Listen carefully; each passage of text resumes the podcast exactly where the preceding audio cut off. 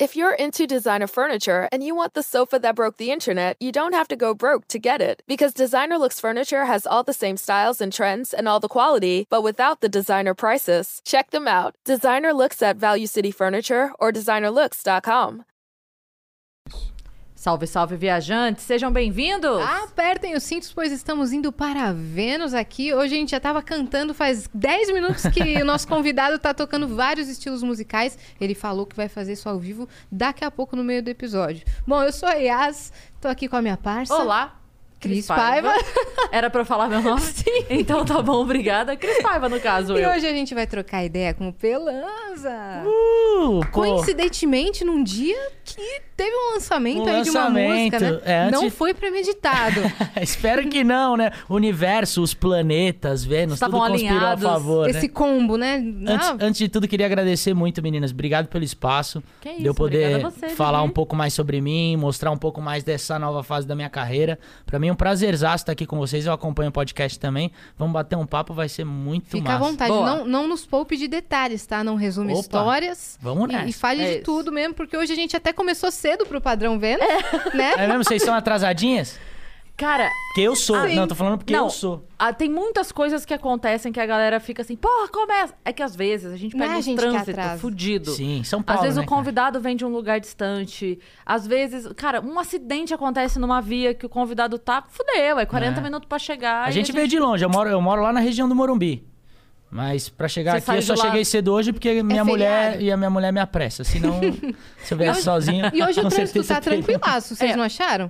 Pro feriado, né? É, o feriado. feriadão, Feriado em 9 São de Paulo. Julho, MMDC. É isso. É isso mesmo. Eu achava que esse feriado tinha sido adiantado.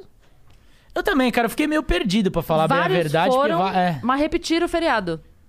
Ou seja, a galera só Adiantou- espera uma boquinha pra, né, Pode poder desfrutar de, um- de uma folga. É, isso. Bom, antes da gente começar, a gente tem alguns recados pra galera. Se você quiser mandar mensagem, pergunta pro Pelanza, pergunta pra gente. Se quiser pedir pra ele cantar umas coisas também, você vai acessar agora venuspodcast.com.br, que é a nossa plataforma. De lá você consegue assistir a live e também mandar essas perguntas em texto, em áudio ou em vídeo. Sua carinha vai aparecer aqui e a gente ama quando vocês mandam em áudio e vídeo. A gente tem um limite de 15 mensagens. As primeiras 5 são 200 flocões. Sparks! Mudou, mudou o nome da moeda. Eu, São eu dei um 200 tilt por um momento. é, são 200 Sparks. É que mudou ontem, entendeu? É isso. As próximas 5, 400 Sparks. E as últimas 5, 600 Sparks. Se você quiser também anunciar sua lojinha, seu perfil no Instagram aqui com a gente, tudo que você quiser, 5 mil Sparks, estaremos fazendo a melhor propaganda de suas vidas. É isso. Adorei. Prometi demais, né? É, é, vai ter que fazer uma entrega maravilhosa aqui. Mas tá ótimo, não tem problema nenhum. É, se você estiver assistindo a gente pela Twitch e você tiver uma conta da Amazon, você pode linkar a sua conta da Amazon com a sua conta da Twitch e você vai ganhar um sub grátis todo mês. E aí você pode ofertar este sub para algum canal que você goste e você vai fazer isso para o Vênus, é óbvio, porque você gosta muito da gente e a gente fica muito feliz. Eles nos amam. E se você quiser ter um canal de cortes do Vênus, você está autorizado, não precisa mandar um, um contrato por e-mail pra gente, não. Você já está autorizado desde que você siga a regra de esperar esse episódio terminar. Não poste antes, não seja precipitado pra não tomar um strike. Mas strike é, é outra banda, né? Foi boa sacada. Gostou? Foi boa Senão sacada. você dá uma strike. Para não tomar um restart. Pra não no tomar seu- um restart no, seu, seu canal. Agora sim! Tá vendo? Vai ser resetado. Restar- restartado. Restartado. Restartado. Oh, a gente tem um negócio legal aqui pra, pra mostrar pra você, meu parceiro. Você tá brincando? Temos? Já? Temos. Agora? Agora. Manda Atenção lá. à tela. Se Tada! liga. É o emblema. Irado, vocês... Mano, eu quero que vocês me mandem isso, velho. Lógico, a gente vai te mandar. Caraca, quem que fez? Quem que fez foi o Gigalvão? Ah, eu acredito que foi. Porra, obrigado, É o mano. emblema do Pelanza. Quem quiser resgatar lá na plataforma. Ai, ficou lindo demais. Ficou perfeito, mano. E ele me Entra fez lá. magro ainda hoje em dia, porque uns quilos eu ganhei, aí eu encontrei né, nesse tempo. Obrigado, Giga. Valeu, mano. Irado. Nossa, achei lindo. O, o código é Pelanza mesmo? É. Pelanza, então, galera, entra lá na nossa plataforma e resgata o emblema do Pelanza. Lembrando que fica 24 horas disponível pra você assistir esse episódio. Então, quem não estiver assistindo ao vivo e quiser resgatar, tem 24 horas, tá? Vai lá e resgata pra você ter. Ficou lindão mesmo. Ficou irado. Colecionem os emblemas do Vênus, cara, porque tem muita coisa legal pra sair. Inclusive, nossa lojinha vai ter. Vixe, tudo que o Flow tem, o Vênus vai ter, ok? Porque nós isso. somos filhas mimadas. Filhas mimadas e. e, é, como fala quando, quando é, faz draminha assim? é Birrentas. birrentas. Então a gente vai lá e fala, a gente quer também! A o gente Vênus quer também sim. É isso. Mas ficou lindão esse emblema, então resgatem Tamo lá. junto, E estamos também com o nosso parceiro hoje, iFood. Que ajuda a gente a tratar bem os nossos convidados. É verdade. né? Ontem a negra aí ali um- foi bem É alimentada. Ela ainda desceu e comeu mais. Eu- da- ela desceu e comeu mais a tapioca que ela falou: Não, hoje eu não- eu não posso comer. Ela desceu. Desceu comer mais um pouquinho. Mas, Mas tá pouquinho, certíssima. pouquinho, senão a gente entrega ela pra Entrega. nutricionista. Mas um pouquinho Não só. é tipo, no nutricionista, dois é a fono dela. bocados, dois bocados só, no máximo. Mas... Mas ela ficou super feliz, viu? Isso aqui importa. Eu já não prometo que eu vou comer tão pouquinho assim. Então, Olha O que, que tu tá fala o que, você quer que a gente a pede gente vai aqui. pedir. Cara, eu gosto de tudo, né? Gordinho, mostrou comida, tá comendo, né? Você pedir coisinha assim pra gente ir Eu, petiscando. eu acho uma boa, acho uma boa. Uma Uma mesa de bar, né? É, um- É isso Boa. aí. Vamos, pegar de- aquele baldinho que a gente é, pega de KFC, frango? isso que eu, que eu ia falar, Pô, um sou baldinho de fã, frango. sou fãzaço. É, molhinho, barbecue. Então- Já tô me sentindo em casa. Então, enquanto a Cris tá pedindo, Eu, eu você... ia digitar o UFC, tá bom? Ué. Tá bom, obrigada. Já, É, vai, já vai vir um frango violento. o, mo- o molho violento, um molho furioso. Ó, se você pegar o seu celular agora e apontar pra esse QR Code personalizado do Ah, não, Vênus... por favor. E de- destaque pro QR Destaque Code. pro QR Code que ele é animado, ele é perfeito. Você vai apontar seu celular para esse QR Code, vai baixar o aplicativo do iFood. Se você nunca pediu, o seu primeiro pedido sai por atenção, 99 centavos. Sexta-feira à noite, cara, 99 centavos, você precisa pedir absolutamente agora. tem, mano. tem açaí, tem hambúrguer, tem pizza, tem esfirra, tem um monte de coisa para você pedir e acompanhar a gente nesse nesse rango, fechado? Vou criar outra conta aqui e vou pedir. É só o primeiro pedido? É o primeiro pedido. Eu vou tentar Já dar um baile aqui. Ô, 99 centavos, Que cara. isso, mano. Tá de graça. 99 Hoje em dia não tem nada mais que é 99 centavos. É verdade, nem a loja de um real Não é mais. Não- 1,99 já não é mais Não 1,90. Você não acha nada de 99. Nada, Nem nada. uma bala. É verdade. Já parou pra Nem pensar um nisso? chicletinho. Propaganda enganosa, hein, gente? Mas o É. iFood não é. O iFood então não é. peça no iFood. Aproveita. Vende iFood, meus parceiros. Pede agora, porque tem de tudo lá. Então, pede aí que eu já pedi aqui, chega junto, a gente come pouco vai e chegar. tudo mais. Às vezes a galera fala assim, nossa, eu me senti lá na mesa com vocês. Então já pede aí que você vai se sentir na mesa Sinta-se em casa. mesmo. Sim. É isso. E conta aí como que tá seu dia hoje. Cara, hoje é um dia muito especial, né? Dia de lançamento de uma música nova. É a segunda música que eu lanço em parceria. A segunda música que eu lanço esse ano, né? Em parceria com o meu novo selo, com a Olga Music. E tô super animadaço, principalmente porque eu acordei já na, numa playlist bem massa do Spotify. Uma playlist de rock, a Pátria Rock. Então também agradecer a toda a galera do Spotify que de alguma maneira tá fortalecendo esse meu novo trampo. Pra mim é um recomeço, né? Então cada passo dessa nova história é muito importante. Vir aqui também falar pra todo o público de vocês sobre esse meu novo momento também é muito legal. E essa música, é- ela é uma música assim. A, a música se chama Saudade, então a galera que estiver assistindo pode procurar nas plataformas no YouTube também. O clipe já tá disponível. E é uma música pra quem tá acostumado comigo desde a época do Restart, aquelas baladas ao estilo de Levo Comigo, ela é uma música que se parece muito com o estilo de som que a gente fazia na banda.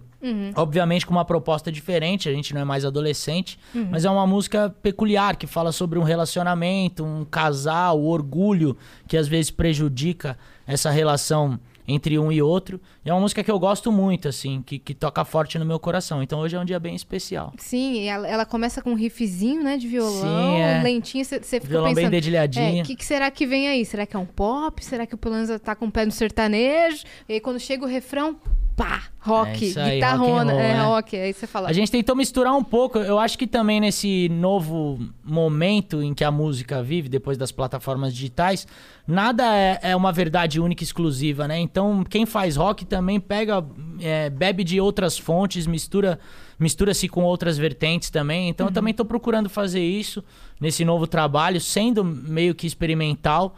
E tô bebendo muito na fonte do pop, do pop americano, trazendo isso pra minha identidade mais de pop rock, do rock and roll, que eu sempre ouvi desde criança por conta do meu pai. E essa mistureba, no final das contas, acaba, acaba dando uma coisa legal. E eu acho que tem ficado bem moderno, né? O lance que a gente tinha com o Restart era uma banda, então eu não tenho mais gravado coisas com banda. A- As músicas elas estão com beats eletrônicos, tá tudo meio programado. Tô me adaptando aí à, à, à geração Z, né? sim, Apesar de eu ser considerado um cringe assinado nós de todos carteirinha. aqui Nós nessa todos. mesa somos Mas cringe. o teu público hoje, ele é esse público mais novo ou é o público que era teu e cresceu com você? Oh, Cara, é, legal na- demais se for o que cresceu, né? É, eu- e eu acho que é. Eu acho que a galera que me acompanha fielmente até hoje ainda é a galera, assim, os fãs é, que, que se tornaram fãs na época do Restart, assim. E que ficaram meio viúvos da banda, né? Então eu acho que é óbvio que eu, eu também almejo conquistar uma nova galera. Essa galerinha aí é super bem-vinda. Se quiser conhecer meu trabalho, eu acho que vão curtir e, e vai ser super legal pra mim. Mas eu acho que esse momento, principalmente, é um momento de trazer aquela galera que também acompanhava o Restart e por milhares de motivos, né? Como o nosso público era muito forte e, e muito adolescente, cresceu e acabou se dissipando e, e até por conta da banda ter acabado também. Então, eu acho que uma, da- uma das minhas ideias é voltar a reunir essa galera, voltar a trazer essa galera pra perto e, e tem dado certo, assim. Muito da galera que acompanhava desde o, desde o trampo com o Restart tem, tem me acompanhado fielmente aí. Devo muito a essa rapaziada. Mas essa semana, quem ficou órfão de restart recebeu um presentaço, hein? Do nada vocês meteram uma a live. gente fez uma live, né? Cara, foi muito legal essa história da live, porque assim, é, é até meio polêmico por parte dos fãs, porque muitas pessoas pensam que a gente acabou a banda brigado. É, acho que até também por, por muitas coisas que eu também acabei fazendo na minha vida pessoal, as pessoas têm uma imagem de meio, nossa, ele foi o problema, então eles não se falam mais, aconteceu alguma coisa. E aí eu, eu abri uma, uma caixa de perguntas na semana agora, do- como foi essa semana, a semana do lançamento de Saudade, perguntando do que, que as pessoas sentiam saudade, do que ou de quem, como muita gente acabou perdendo pessoas queridas, a gente também, nosso segurança é, que trabalhou todos os anos aí com o Restart, foi uma das primeiras vítimas aí na época do. Nem. Acho que estava decretado a pandemia mundial. E aí é, eu acabei perguntando de quem ou de quem vocês sentem saudade e tal. E de 4 mil respostas que eu recebi, 3.950 foram do Restart. Então eu acabei ligando pros meninos e falei, pô, a gente tinha se encontrado recentemente. Falei, cara, é, é muito legal todo a memória, todas as lembranças que a galera ainda sustenta da gente.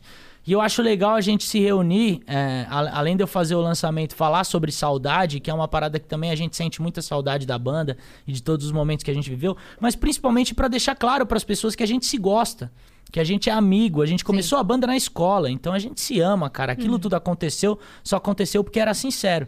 Então eles toparam, a gente fez uma live ali, foi repentina, eu nem divulguei, falei pra galera, ó, pra quem gostava, postei uma foto de nós quatro das antigas, falei, pra quem gostava, amanhã às 8 horas. Aí a galera ficou, como assim?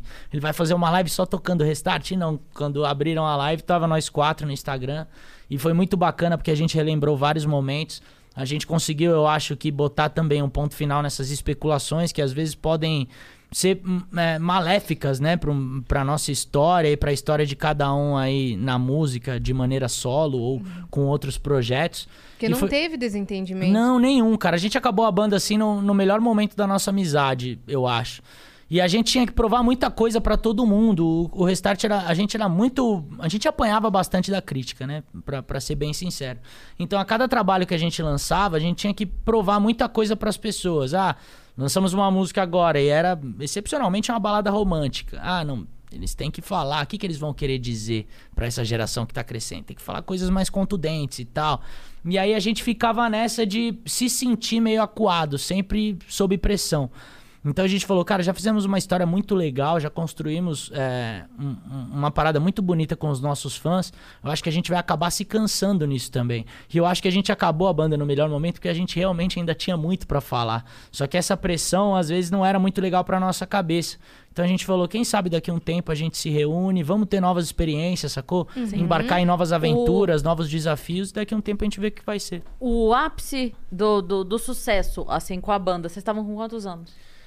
Cara, a banda estourou mesmo. Eu acho que o ápice do sucesso foi no nosso primeiro disco, né? O, o primeiro e o segundo disco de estúdio foram discos assim que tocaram. Você mudava de rádio, tava tocando na outra rádio e não parava Sim. de tocar. Sim. Então, é, eu tinha de 17 pra. Eu tinha Caralho. 17 anos quando eu gravei o, o primeiro disco do Restart. Foi em 2009. A gente lançou ele no final de 2009. E 2010. Então, é, 2010 foi quando a gente estourou e questão de televisão, a gente tava também divulgando muito no, nosso trabalho na- nos canais e nos programas aí mais assistidos do Brasil.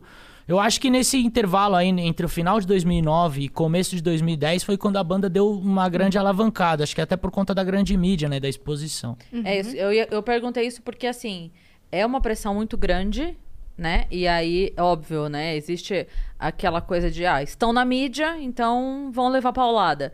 Mas aí, se você olha pelo outro lado, que eram garotos de 16, 17 anos, Sim. fazendo música e recebendo uma cobrança. O que é normal Né? também. Eu acho que eu, eu nem critico as pessoas por conta da cobrança. Eu acho que a partir do momento que você toma ali uma grande vitrine, que você vira exposição e os holofotes estão em você, óbvio que a cobrança vai ser grande. Mas eu acho que é, por conta do nosso visual. Da identidade é, da- visual. Da, identidade que a gente tinha, da mensagem que a gente passava. E, e de ter esse lance. O Restart vivia ali entre o amor e o ódio, né? Não tinha ninguém que, ah, eu gosto, mas enfim. Não. Ou gostava, amava muito, ou odiava. Então acho que a gente viver ali nesse meio que causou é, essas pancadas aí que a gente recebia Vocês da crítica. polarizaram o Brasil. A partir desse momento, o Bra- o Brasil ficou dividido, foi até hoje. É. Eu xingava muito, mas hoje em dia eu recebo mensagens tipo, nossa, vocês eram a salvação e hoje em dia a gente vê isso, naquela época a gente xingava. É muito bacana ver também que o saudosismo de, de alguma maneira tomou conta das pessoas. Não sei se por conta da pandemia, recebi muitas mensagens desde o início da pandemia aí pedindo pra gente voltar e tal, e as pessoas também ouvindo muito as nossas músicas antigas. Não sei se por conta disso ou por conta mesmo de a, a gente, acho que a gente tem esse costume como ser humano, né? De só enaltecer o trabalho de quem a gente gosta depois de um tempo, ou depois que morre, Tem ou depois que, também. que acaba, né? Depois que acontece alguma coisa assim. E eu acho que é If you're into designer furniture and you want the sofa that broke the internet, you don't have to go broke to get it. Because Designer Looks Furniture has all the same styles and trends and all the quality, but without the designer prices. Check them out. Designer Looks at Value City Furniture or designerlooks.com. If you look around, there are so many ways to make a difference. At Capella University, our FlexPath format gives you a different way to earn your degree. Take courses at your speed. Move on whenever you're ready. Education should fit your life. Learn more at capella.edu. um- uma cagada, né? Acho que a gente deveria enaltecer o trabalho da pessoa ali enquanto ela tá Sim. se dedicando, enquanto ela tá se empenhando pra fazer acontecer. Parece que ganha um valor diferente, né? É, exato. Na- assim, não raro a gente ouve casos de, de artistas, assim, de pintores que morreram É. paupérrimos. E aí, depois de um tempo, um quadro do cara vendido a 100 Por milhões, milhões, sabe? Você fala. E ele não viveu pra, pra ver a obra Então, dele galera, ser é, valorizada. va- vamos enaltecer os artistas que a gente gosta, vamos é, repostar, vamos compartilhar com as pessoas. Isso é muito bom, valoriza muito o nosso trabalho. Sim. E eu, e- e eu acho que a- quem vive de arte também gosta de sentir isso, né? Gosta de fazer essa conexão com as pessoas. Então, a gente já tá cheio de problema, velho. Tem tanta gente fazendo hate de tanta coisa. A gente Sim. vive até, né, no, no maior escalão aqui do nosso país, um cara que dissemina também tanto, tanto ódio, tanta coisa ruim. Vamos disseminar coisas boas, Uhum. vamos falar pras pessoas sobre amor, vamos disseminar o amor também. Eu acho Sim. que isso que vale a pena. É, isso rola muito na internet, né? A pessoa se dá o trabalho de comentar para o ódio. É, então. Né? É, mas eu acho que é, é aí que se confunde a liberdade de expressão, né? Porque a internet foi ótimo, né, para as pessoas, eu acho que para todo mundo. A gente tem acesso à informação muito rápido, a gente pode dar a nossa opinião também muito rapidamente. Mas eu acho que as Pro pessoas artista independente também é bom pra divulgar Exato. o trampo. Mas eu acho que as mais. pessoas confundem muito isso, né? Porque é, com as redes sociais, além da gente entrar muito dentro da casa e da vida ali, da, da, da particularidade da pessoa, a gente se mete muito ali em assuntos que a gente não deveria se meter e dá opiniões que às vezes não são opiniões que vão agregar. Uhum. Então eu acho que a gente tem que tomar muito cuidado. É aí que se confunde, é, enfim, a, a sua opinião ou o que Uhum. você pode dar. Acho que a gente tem que, tem que agregar uma, com- um com o É. outro. Acho que a gente tem que se somar. A pessoa perde a, a noção de intimidade, né? Ela, Exato. ela Nossa, acha que total. pode, que, que faz parte da sua vida pessoal, que ela pode É. dar opinião no seu relacionamento, Total. nos seus problemas familiares e te cobrar coisas que você fala, mano, mas Total. que? É. E, gente, todo mundo que tá exposto, todo mundo, as meninas aqui que tem o trabalho com o Vênus, que tem todo o trabalho delas na internet, a gente também, todo mundo é ser humano, sacou? Sim. Então, a gente tem dias bons, tem dias ruins. Eu acho que a gente também, é, como, como acompanha o trabalho de quem a gente gosta, a gente também tem que pensar como se fosse a gente, sacou? Dar dois passos pra trás e falar, hum, será?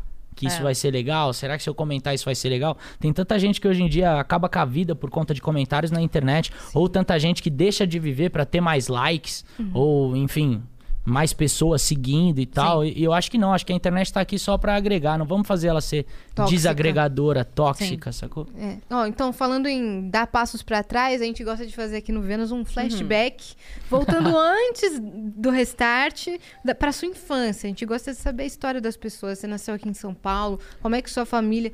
Você já hum, cantava desde pequeno? Como é que é tudo? Eu sou paulistano, nasci aqui, nasci na Zona Sul de São Paulo. Eu comecei na música assim, tarde, né? Como músico mesmo. Mas eu me aventurava cantando desde criança. Meu pai tinha karaokê na, na chácara dele da minha mãe e tal, e aí eu sempre brincava. Meu pai também, eu acho que ele é, é, é muito influência dele, porque eu costumo dizer que meu pai é um músico frustrado, um roqueiro frustrado. Ele tinha uma banda quando ele era jovem e cantava com os amigos, sempre foi muito fã de rock. E ele acabou por servir o exército e ficou muito tempo no exército. Então, a vida militar eu acho que não deu a oportunidade dele de seguir na carreira. E depois, quando eu fui me tornar músico, quando eu fui querer aprender meu primeiro instrumento lá pelos 11 anos de idade, ele se viu muito orgulhoso. Então foi muito por influência dos meus pais. é, eu, eu vivo também num ambiente. Meu pai escuta música o dia inteiro, minha mulher sabe, o dia inteiro. Eu também escuto música o dia inteiro. Então nunca, nunca fui um cara de, de estudar muito música. Eu, eu sempre fui eu mesmo ir Curioso. caçando as coisas de curioso e tal, autodidata. E, o que eu acho que hoje em dia também me faz falta, eu procuro estudar até um pouco mais. Mas é, é isso, a música me conectou dessa maneira. Eu acho que na família, nas festas, nas histórias e. e eu- meu pai gosta muito de falar das histórias de cada música e mostrar as histórias do disco, de como ele comprou, de como ele ouviu, de como as bandas fizeram. Gosto muito de biografia, de todas essas paradas por conta dele. Documentário, né? Essas É, coisas. e essa foi minha história com a música. Eu comecei querendo ser jogador de futebol, né? Meu primeiro sonho era ser astronauta, porque eu queria chegar na Lua. Astronauta? Sério? É. Chegou em Vênus. Chegou em Vênus. Cheguei em pouquinho- Vênus aí, ó. Deu uma errada, mas mas tá bom, né? Não, pô, tá mais que certo. É o Pedro Álvares Cabral dos astronautas.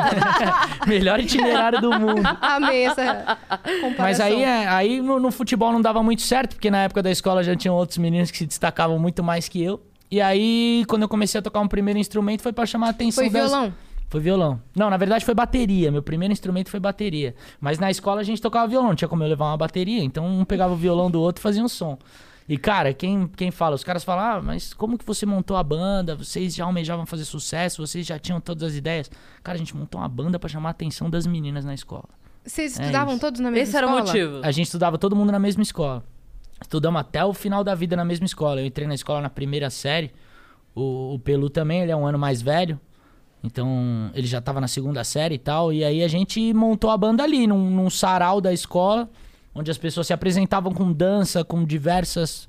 Diversos tipos de arte Show ali, de né? talentos. Show de talentos, escola. é, era, era o sarauzinho da escola. E aí a gente já tocava violão nos intervalos ali. As menininhas gostavam e tal. A gente falou: ah, vamos, vamos se juntar, vamos montar uma banda e ver como é que sai. Aí a gente começou a ensaiar.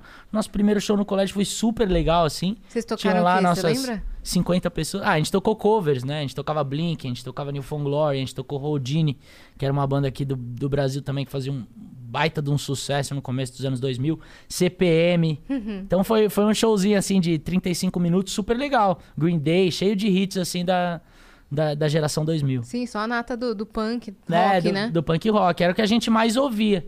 E aí foi super legal e a gente falou, cara, vamos, vamos começar a ensaiar, sacou? E aí ensaiando a gente começou a querer se desafiar, canetar alguma parada, escrever alguma coisa, um ou outro, e a gente trocava essas figurinhas. E aí começamos a querer ir pra rua, porque a gente não ia ser ninguém tocando dentro de casa. E aí a gente começou a se apresentar nos bares da Augusta ali. Não sei se vocês Da conhecem. Baixa Augusta? Baixa Augusta, Altos, Inferno. Sei. A gente começou a tocar ali também, muita latada na Altos ali, quando eu tinha uns 12, 13 anos. Porque a galera era tudo mais velha, né? Então a galera se apresentando ali com bandas punk de 30 anos, os caras com 15 anos de banda e tal. E a gente ali, ah. Com 15 anos de vida. É, Tudo novo, tudo moleque novo. com 13, 14 anos se apresentando ali, nossa primeira banda, enfim, a gente tocava covers, a gente ainda não tinha música nossa, a gente tava se descobrindo, né, Sim. né, nessa vivência da música. Mas foi muito legal, cara, devo muito a essa época aí, aprendi muito que nada tá ganho, a gente sempre tem que batalhar muito aí, Uhum. tem muita coisa sempre a conquistar. Mas sobre a identidade visual, ela já estava construída? Vocês já, já eram não, assim? Não, a gente era, a gente era, nós éramos filhos do emo, né? Sim. Então, franja, a gente tinha franja grande, pintava olho, usava gravatas coloridas, estilo Billy Joe e tal. Uhum. Era o que a gente ouvia, era o que chegava dentro da nossa casa. Um pouco antes disso, a gente, a gente. Eu acho que a banda que mudou minha vida, né? Que eu mais fui influenciado foi o Blink. Sei. Até, até na roupa hoje, eu tô com uma camiseta da, da Heavy Gloom. Os caras fizeram um trecho da, da letra da música do Blink. E as, as minhas bermudas, até hoje, eu uso bermudas da Dix igual do Blink. Então eles mudaram minha vida depois que eu ouvi All The Small Things. Eu falei, cara, os caras fazendo um clipe zoando todas as boy band possível, sacou? E fazendo um baita de um sucesso. E a, e a molecadinha toda na, na escola adorava. E aí essas bandas acabaram trazendo um, um- enfim, uma ideologia diferente pra gente. E o próprio Blink já usava muitas roupas coloridas e algumas paradas assim, mas fazia um som mais voltado pro punk rock. As roupas coloridas na nossa ide- identidade como Restart foram vir anos e anos e anos depois.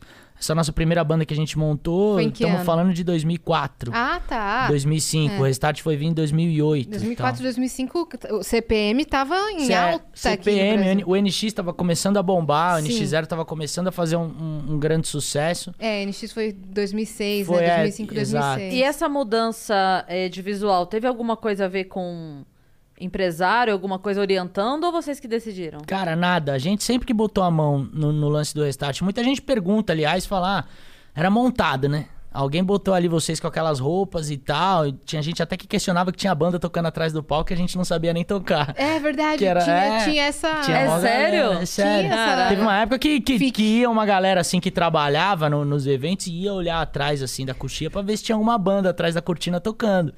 Mó doideira, né? E as Falavam pessoas. que eles só Eu acho que pelo, que tocavam. é, pelo fato do visual chamar muita atenção e acabar muitas vezes tomando a frente da identidade musical que a gente tinha, as pessoas se questionavam muito por isso.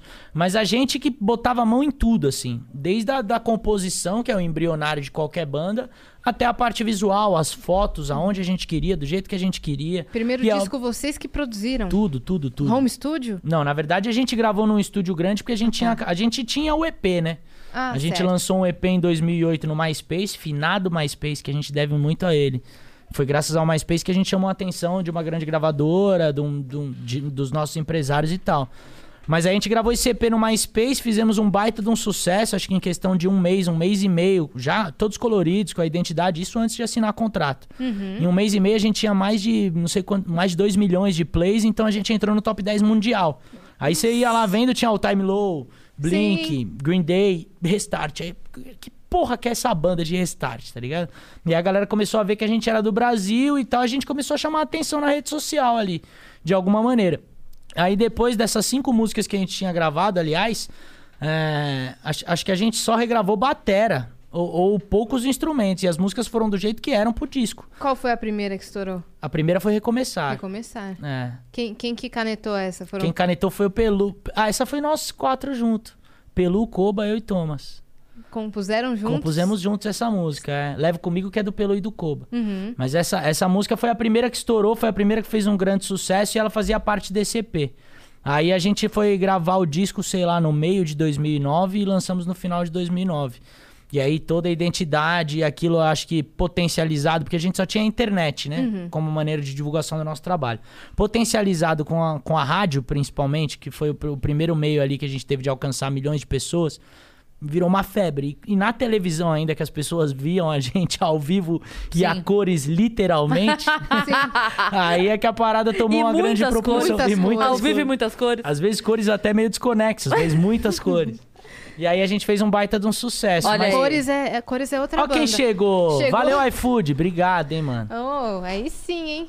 É demais. Mas aí, pô, a, a ideia foi nossa. É óbvio que a gente teve muita influência da gringa, né? De bandas da gringa. All Time Low, Cash Cash, várias bandas All aí. Time Low era- Que já faziam um som positivo, se vestiam de uma maneira mais Você alegre. lembra de The Main? Lembro de The Mane. Eu fui no show do The Mane, cara. Eu tinha um, um dos tweets ainda que era meus como favoritos.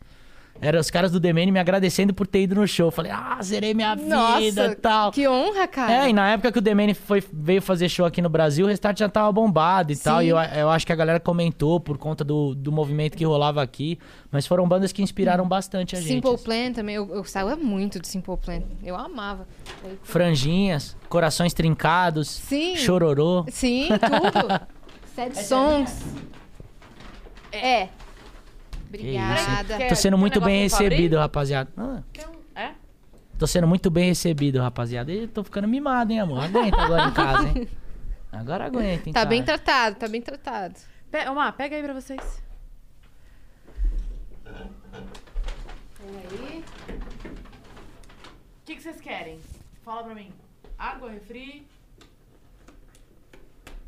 Quer a cerveja, né? Que eu sei. Minha mulher quer uma cerveja pro cara de pinguça. Água? Água? Olha a cara de pinguça, você não engana, não. Temos frango. Os molhinhos estão aqui. Fazer um brinde, né? Vamos.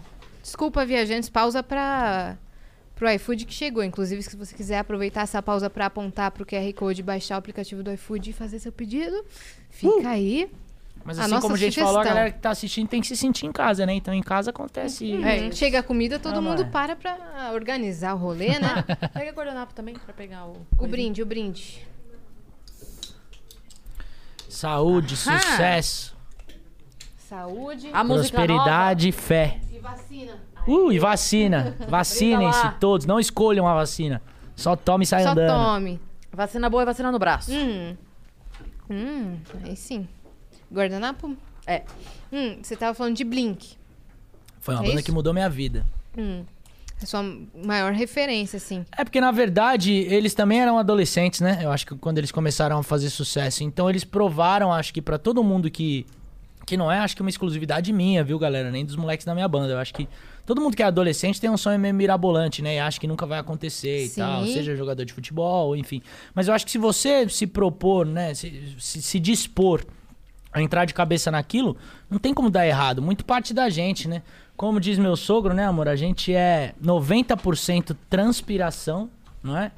E 10% inspiração. É isso mesmo. Então a gente tem que procurar batalhar, entrar de cabeça nas paradas. E eu acho que é- essa é Uhum. a história mesmo. Se você quer muito e tem muita vontade, não tem por que não acontecer. Isso que fez vocês funcionarem tanto, né? Porque Total. tinha verdade ali em tudo É, que era um, vocês tiro, faziam. era um tiro no escuro, né? É. Que quatro moleques vestidos. Eu lembro até o dia que a gente foi fazer o nosso primeiro show vestido de roupa colorida, cara. Na Pode Tribe aparecer, House. problema Na. Tribe? Que a gente Tribe foi, é, a gente foi ali na Tribe, Tribe House. House. Finada Tribe House. Finada a, gente- a Tribe gente House. ficou famoso lá, na verdade.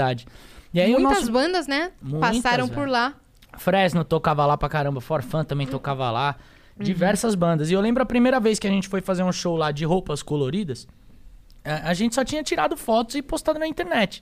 E aí a gente falou, pô, será que a galera vai zoar a gente?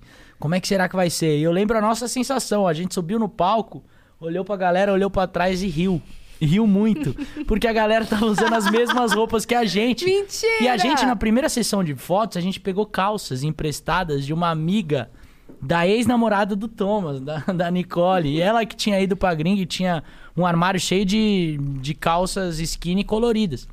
E aí a gente pegou, a gente não achava calça skinny colorida pra vender naquela época pra, pra homem, tá ligado? Aí a gente pegou as calças das meninas, colocamos e falou, nossa, eu lembro quando a gente viu o Koba com a primeira calça, falou, mano, parece que você tá embalado a vácuo, tá ligado? E aí a gente tirou as primeiras fotos, Aí vocês decidiram dar uma baixada um pouco na é, calça. não, e na verdade ela caía, né? E naquela, ép- naquela época acho que a mulherada nem usava cintura alta ainda, essas Não, paradas. era baixa. Então a gente, como temos aqui uma parada aqui na frente que as meninas não têm, a calça ia caindo. E ainda mais agarrada, né, suada, ela ia escorregando. Então era uma- um bunda lelê, na verdade. Mas foi, foi uma época bem bacana. E aí quando a gente viu a galera com, com as mesmas roupas que a gente, a gente falou, mano, deu muita risada e falou, não sei Ganhamos. como, mas deu certo. sacou? Ganhamos isso aqui. Muito engraçado. E a galera em casa pensando assim, nossa, será que alguma figurinista criou um estilo? Muita gente pensa. A A amiga gente tinha- pega a calça que trouxe de fora. A gente tinha, obviamente, que uma stylist. Vou pegar um franguinho aqui, pode? Óbvio. Boa. Como Deve. que não? A, gente, a gente tinha uma Tem stylist. molinho, ó.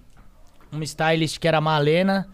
é, e, mas assim, é, tudo partia da gente. A gente falava o que, que a gente queria vestir. E ela e a equipe desenvolviam a partir das nossas ideias meio doidas, assim. E vocês pegaram um momento do Twitter muito fervoroso, né, cara? Total, velho. Total. Porque tava rolando Justin Bieber, né, no começo da carreira, Colírios Capricho, e só falava de Restart, Cine, Todas as bandas. todas as da bandas da cena que estavam despontando, né? Então, ao mesmo tempo que vocês pegaram uma chuva de hum, carinho, de amor muito grande, vocês também pegaram uma chuva de ódio que foi meio desproporcional. Total, velho.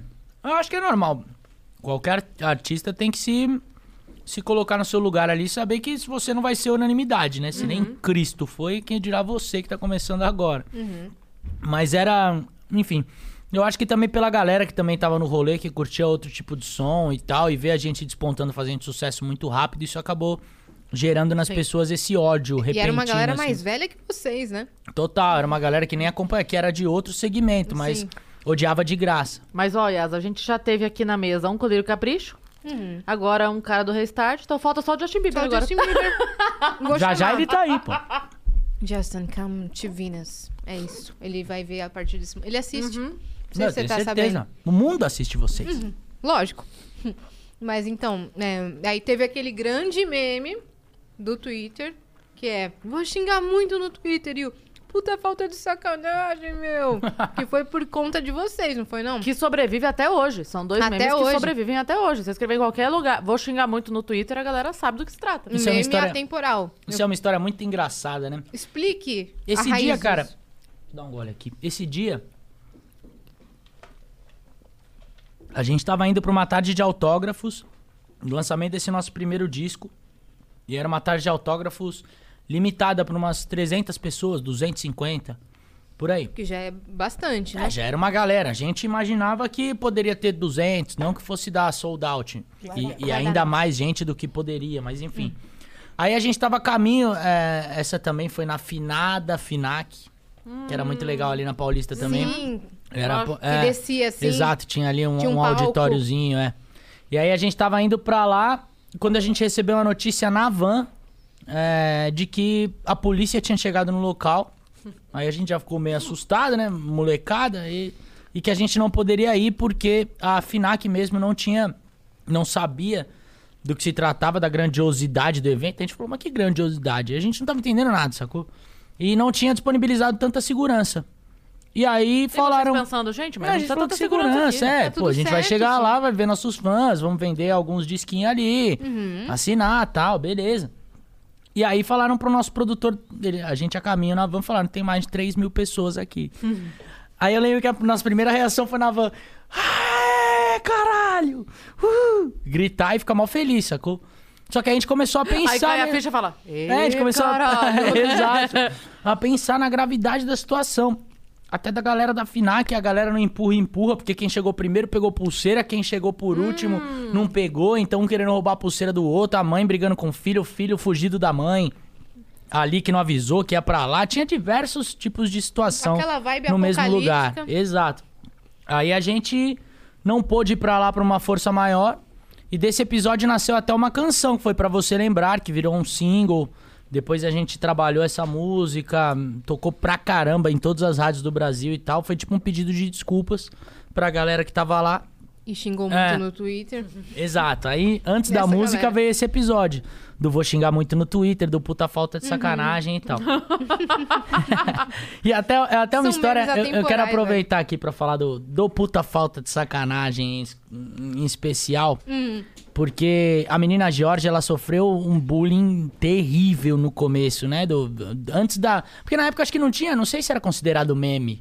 Era tipo só a zoação da internet, né? Falamos já- disso outro dia aqui. A gente ainda não tinha noção. Sabe o que a gente comentou? Sem querer te cortar, mas você já volta. Não, não, pode falar, Cris. A gente comentou aqui outro dia.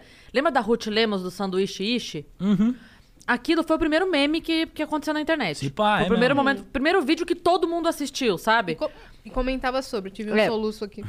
A gente não tinha o conceito ainda da isso virou uma brincadeira, vamos É, não. todos brincar e amanhã vamos estar rindo de outra Era meio coisa. que uma zoeira sem limite, né?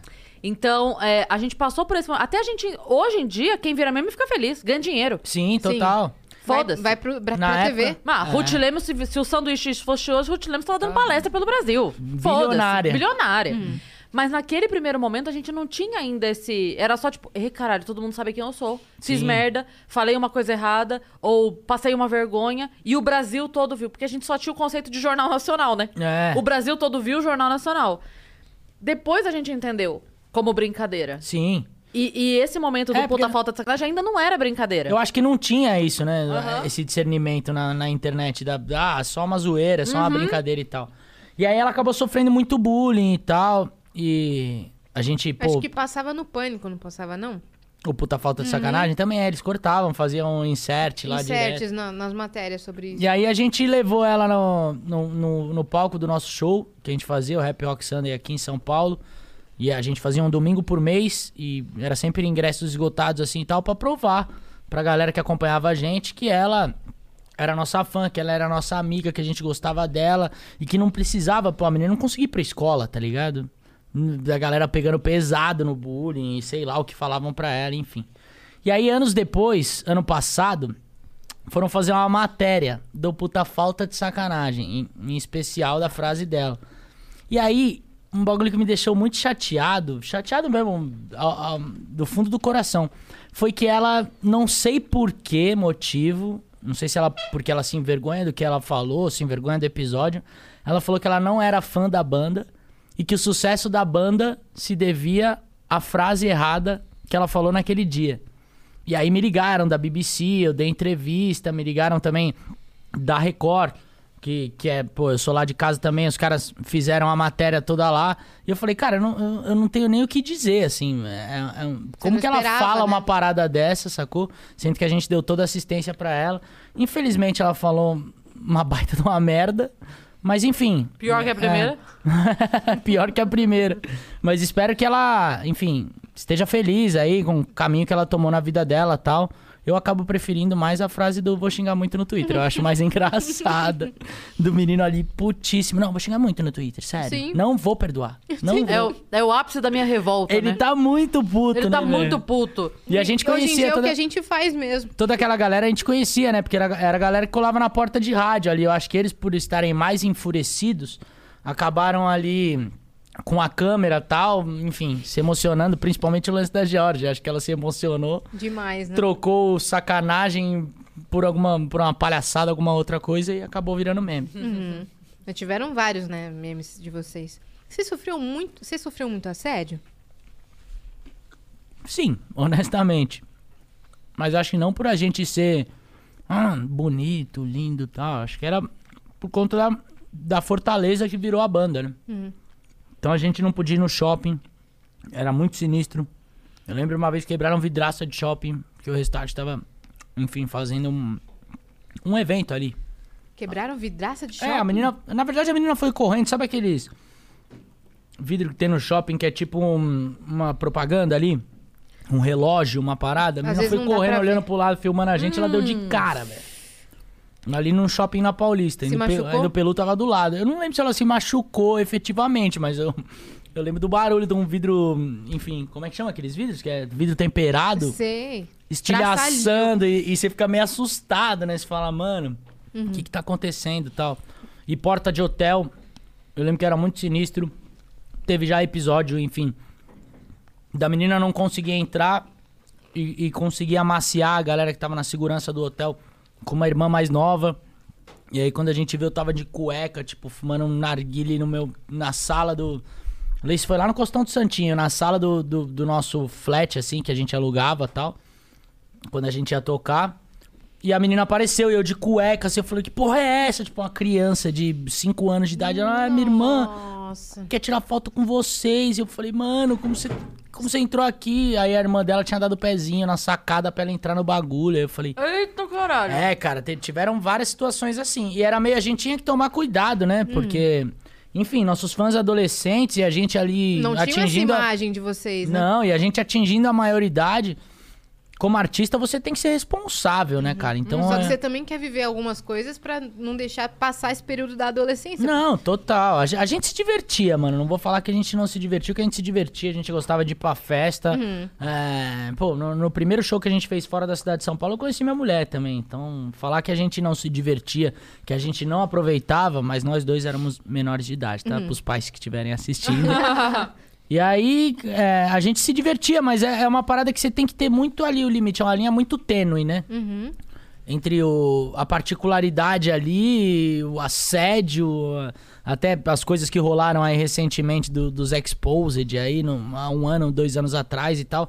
A gente ficava com muito medo disso, porque quando a gente apareceu na TV, a gente viu nosso público assim rejuvenescer de uma maneira absurda por conta do visual. E isso eu acho que único e exclusivamente por conta do visual. Óbvio que a música também era uma música teenager, Uhum. mas o, a- o lance do visual fez crianças se apaixonarem pelo Restart, Criou quererem as roupas do conexão, Restart, é. quererem usar o óculos branco e enfim, entendeu? E aí a gente viu a responsabilidade aumentar muito, porque a partir do momento que crianças estão vindo no nosso show, a gente deixa de ser só espelho, a gente tá sendo formador de opinião, tá? Sim. Porque a criança, ela tá ali numa fase de aprender, tudo que ela absorve, ela aprende, ela leva como verdade, então você tá formando caráter. Eu mesmo gosto e, e tenho atitudes muito parecidas com, com ídolos, com, com pessoas que eu acompanhava. Não que eu vá quebrar telefone, quebrar hotel como Axel Rose, por exemplo. Não, mas é, enfim, de Jeito de temperamento, de, vestir. jeito de se vestir, exemplo, tá de comportamento. do, do Blink. Do Blink, exato, de comportamento e, e esse tipo de coisa. Então a gente viu a responsabilidade crescer ali e, e foi uma parada muito difícil pra gente saber lidar ainda no final da adolescência, sacou? Hum, teve, um, teve um lance que em um show você tomou uma pedrada, não foi não? Você falou de Tomei. vidro estilhaçado. Na verdade, eu tomei. É, esse, esse show foi um dos maiores públicos do Restart. A gente tava até desfalcado porque o Pelu tava doente. Então ele não pôde ir, a gente não podia desmarcar o show. Fizemos um power trio e com um brother tocando a guitarra mais pra trás, mais do lado da bateria, só pra fazer um peso. E a gente tava uma, uma formação um pouco diferente no palco, né? Então Onde que a foi? gente tava envezado. Foi em Rio das Ostras. E foi um dos melhores shows, assim, da minha vida, velho. Tá- Tava muito cheio, tinham mais de 50 mil pessoas. Nossa. A galera, na nossa, eu tenho vídeo até hoje guardado em backup, e a galera gritando e Cantando quando você pedia pra bater palma, você ouvia assim, era palma, vinha do começo até atrás. Fazia... Tipo um Rock in Rio, assim. Era né? irado, é. Rock in Rio são 100 mil, mas era, era um mini Rock in É, Rio ali pro sim. restart. Só pra gente que o show era só nosso. E aí na penúltima música, não sei, velho. Eu até hoje acho que foi o namorado de alguma menina que tava com ciúme, sacou? E, tá, e pegou uma pedra ali, porque era num, num field, né? Tipo num campão assim, onde tem eventos na cidade. E tacou uma pedra. Só que na hora eu não vi se era uma pedra, tá ligado? Eu não consegui hum, ter esse discernimento. Eu só senti a pancada na cabeça. E eu coloquei a mão assim, a galera tacava muita coisa no palco, sacou? Muito presente, muito radinho, muito bichinho de plástico, de muita coisa. Eu falei, ah, tacaram algum bagulho, sei lá, desmontou, veio uma pilha, alguma coisa pegou em mim. E aí quando eu botei a mão, a dor foi vindo aos poucos, né? Se tomou a porrada, ela vai vindo, vindo, vindo, vai ficando mais agulhada assim. aí Foi eu... no meio da música? Foi no meio da Nossa música, no meio, no meio da penúltima música. Aí eu coloquei a mão na hora que eu vi assim, já tava só o melaço, assim. E era muito sangue. Eu, como eu tava com o corpo quente, a, gente gostava de tomar também, tocando ali e tal, o lance E do álcool. sangra muito, né? Sangra cabeça demais, Sangra cara. demais. E eu nem, o corte nem foi tão grande, eu acabei tomando quatro pontos, foi um corte assim. Mas é, sangrou muito. E aí as imagens aquele dia na internet tomaram a rede, né? Porque muito fotógrafo, como era evento de prefeitura, todo mundo tirando foto. Você saindo com a mão assim na cabeça? É, não, e, e o sangue também, sacou? Então, em questão de um minuto. Não, um minuto não, vai, mas dez minutos as coisas já estavam na internet. Então, minha mãe ficou sabendo antes de eu chegar no hospital aqui em São Paulo. Então, a minha família ficou super preocupada tal, não sei o quê. E, mas eu acho que acabou sendo até um episódio benéfico pra mim, porque muita gente que acabava me achando meio arrogante por não gostar de falar muito, enfim. Eu, eu sempre gostei de falar bastante, mas não gostava de me expor demais. Sempre gostei de, enfim, deixar opiniões minhas particulares, pessoais, fora do trabalho que eu tinha com a banda. E aí eu acabei falando um monte, sacou? Porque os meninos também assustaram, então pararam. A gente tocava a última música linkada, então pararam ali, a gente parou os samples e tal. Já tava no final do E aí show. acenderam, é, o, o nosso iluminador acendeu a luz na galera pra não ver o que tava acontecendo no palco. E aí eu falei, não, não, pode acender a luz aqui, não é porque um babaca tá com a pedra que a galera vai ficar sem a última música do show. Aí a galera começou a gritar. E aí eu comecei a falar um monte de coisa que eu olho também hoje em dia. E não, não sei como, da onde eu tirei tanta maturidade, principalmente depois de umas canjibrinas na cabeça, tanta maturidade pra falar daquela maneira. Que hoje em dia eu não teria essa maturidade. Acho que eu xingaria e muito no Twitter. É. Se fosse outro artista. mandaria tomar naquele lugar, enfim. Mas aí eu falei, falei, pô, é.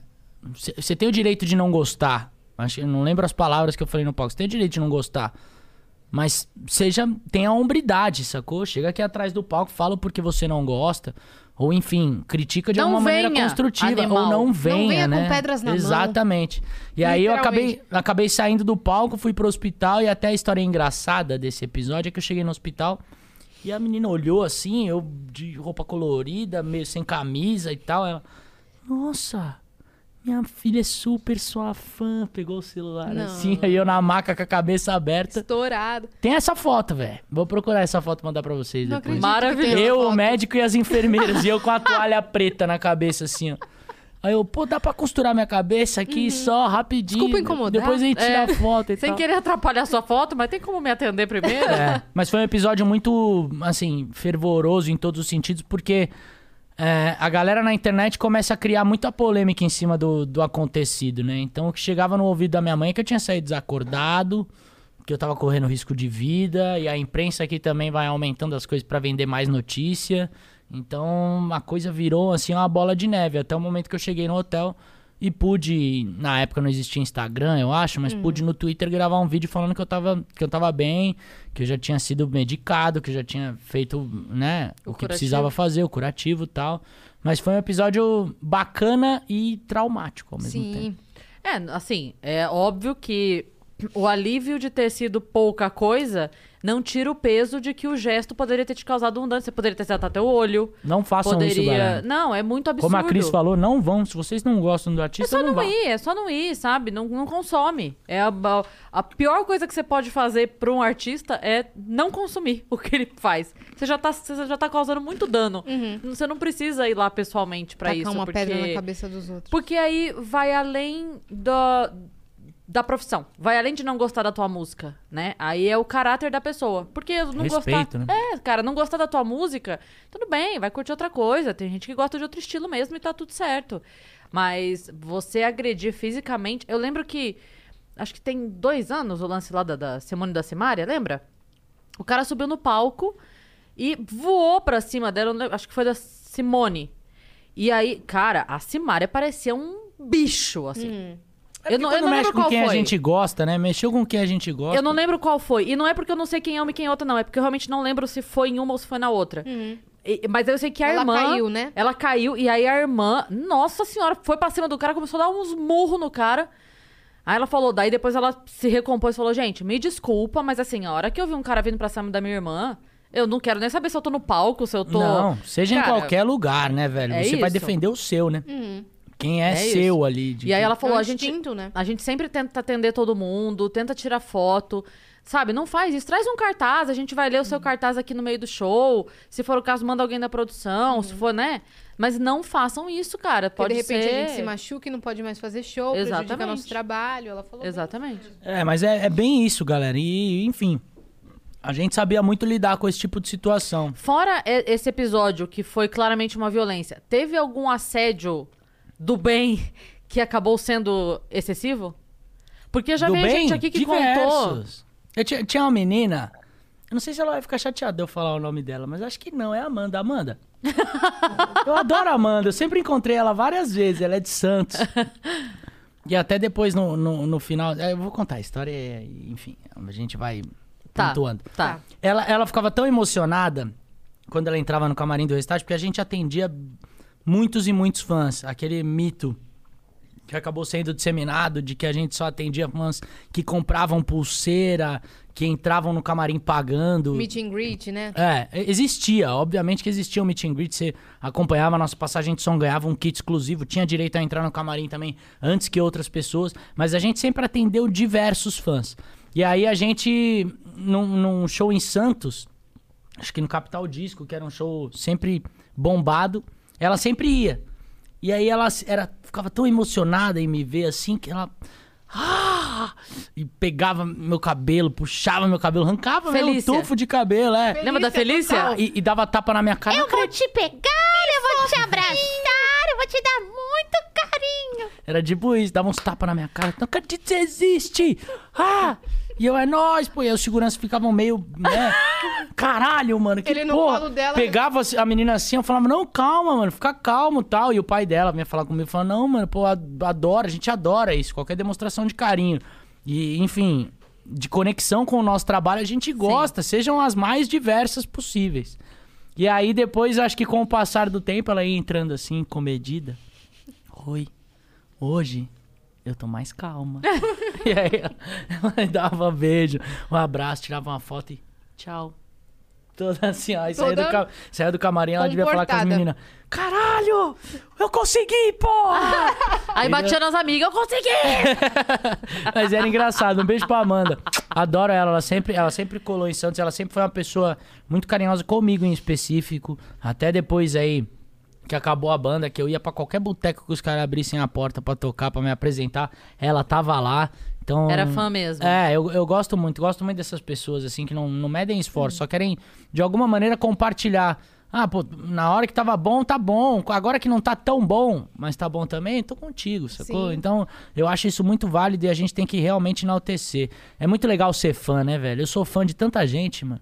Eu vou em tanto show e choro, eu encontro tanta gente e fico paralisado. Quem foi, amor, que, eu não, que eu não conseguia falar também? Ah, teve uma vez que eu encontrei o Djavan, velho. Nossa. Eu fui é no de show cair do- pra trás. Eu fui né? no show de Javan, eu entrei no camarim dele, tava, tava eu e um brother, né? Você não tava, tava eu e o Caio. Em Minas, e eu fui tocar em Minas e o Djavan ia tocar no mesmo dia. O segurança do Djavan, o cara tinha trabalhado comigo. Eu falei, é, eu vou.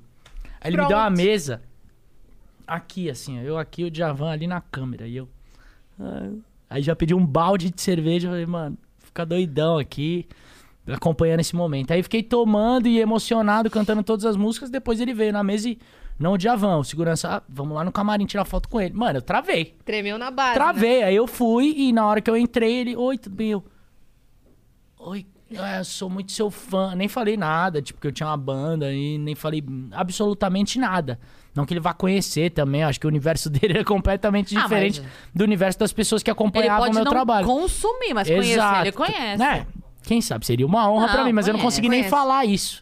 Entendeu? Outra pessoa também foi o Travis, o batera do Blink. Sei. Quando eu encontrei o Travis, a gente tava pra receber um prêmio em Los Angeles, o Kids Choice Awards, que é tipo meus prêmios Nick da gringa. Sim. E a Vocês estavam concorrendo? É, a gente foi, a Vocês gente foi, a gente ganhou como melhor banda da América Latina, tal. Tudo. E aí a gente foi representando o Brasil, tal.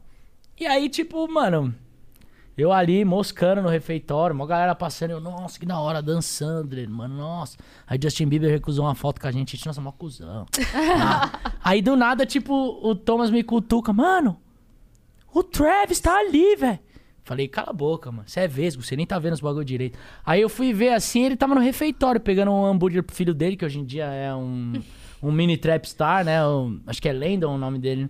Moleque pequenininho de moicano. Aí eu olhei era o Travis, velho. Camisa da Famous. Eu falei, mano, a gente precisa falar com ele, velho. E tem uma foto desse dia. E aí eu enrolei no inglês assim, mano, a gente Aí é muito zerou. seu, a gente é muito seu fã. A gente montou a nossa banda porque a gente era fã do Blink. Hoje em dia a gente tá aqui. Tipo, consegui conversar com ele, tá ligado? A gente tá aqui pra receber um prêmio. Então, mano, eu queria que você soubesse que tudo isso é graças a você, de alguma maneira, tá ligado? Obrigado por ter influenciado a gente. Ele, ó, que legal, mano. Vocês têm um CD? Aí eu. "Ah, A gente não tem um disco, como a gente é burro. aí, aí a gente tirou uma foto com ele, ele foi super legal, ainda abraçou a gente na foto. Esse foi o momento, acho que, mais emocionante da minha vida como fã. Sacou? Sim, De, eu- sim. de eu ter encontrado um cara mesmo que fez a, a minha cabeça. Sim. Que mudou, que mudou a minha cabeça. Fez tudo acontecer, É. né? A gente tem muita, muita sorte, assim, de conhecer muita gente e acabar ficando amigo de pessoas que a gente admira muito, né? Então, é, já, pô, já sentou aqui o Salgadinho, que é um cara que eu Eu ouvia. sou fã também. Salgado é meu parceiro. Eu É. livrei ele de uma. Você já conta, salve, Já salgadinho. E aí, então assim, a gente tem essa sorte, e no meio da comédia principalmente, a minha filha nem se importa mais, às vezes é- eu, tipo, aconteceu de verdade, assim, deu o Rassum mandar um vídeo de aniversário pra ela, ela ouvir e falar, ah, legal, eu falo, como assim legal? É o Leandro Rassum. É, Ela, não, eu sei, mas é que pra mim é o tio Lelê, entendeu? pra Eu mim nasci é, nesse- é, Já eu- normalizou, Eu né? converso normal com ele. Mas eu, é, eu passei por isso com o Celton Mello. Porque antes de eu entrar pra comédia e fazer qualquer coisa da vida, eu sempre fui muito fã do Celton, desde que eu tinha 11 anos. Baita É, Nossa, baita cara. E assim, eu admiro mesmo. E não é um amor de fã assim, ah, quero casar com ele. Não que se ele pedir, eu não vou aceitar. Não, não, é que eu tô falando assim, não é aquele fã do tipo, ai, faço planos para nossos filhos, entendeu? É que é fã mesmo. Tipo, quando eu vejo notícia, ah, Celton namorando, eu torço de coração. Sim. Não é uma coisa doentia. eu quero Não, dizer. você simplesmente acompanha e quer ver o sucesso daquela Eu pessoa. admiro ele pra caralho e tal. E aí eu o conheci. Porque na época do Orkut, quando eu entrei no Orkut, eu criei a primeira comunidade do Celton. Então ficou sendo a, a que mais tinha gente. E eu meio que brigava quando a galera tentava fazer fofoca dele. Eu falava, não, porque o Celton é extremamente low profile, ele não gosta disso. Então, assim, você pode falar mal do filme, você pode criticar o comercial que ele fez, o que você quiser, não é- não é só pra falar bem. Sim. Mas da vida pessoal ninguém fala. E eu não deixava mesmo, eu tirava da comunidade. E eu não sabia, mas a menina que cuidava das coisas dele, na época não tinha redes sociais, mas do site dele, ela estava lá. Ela contou pra ele, ele curtiu e me convidou pra ir ver a peça. Então eu fui jantar lá com eles.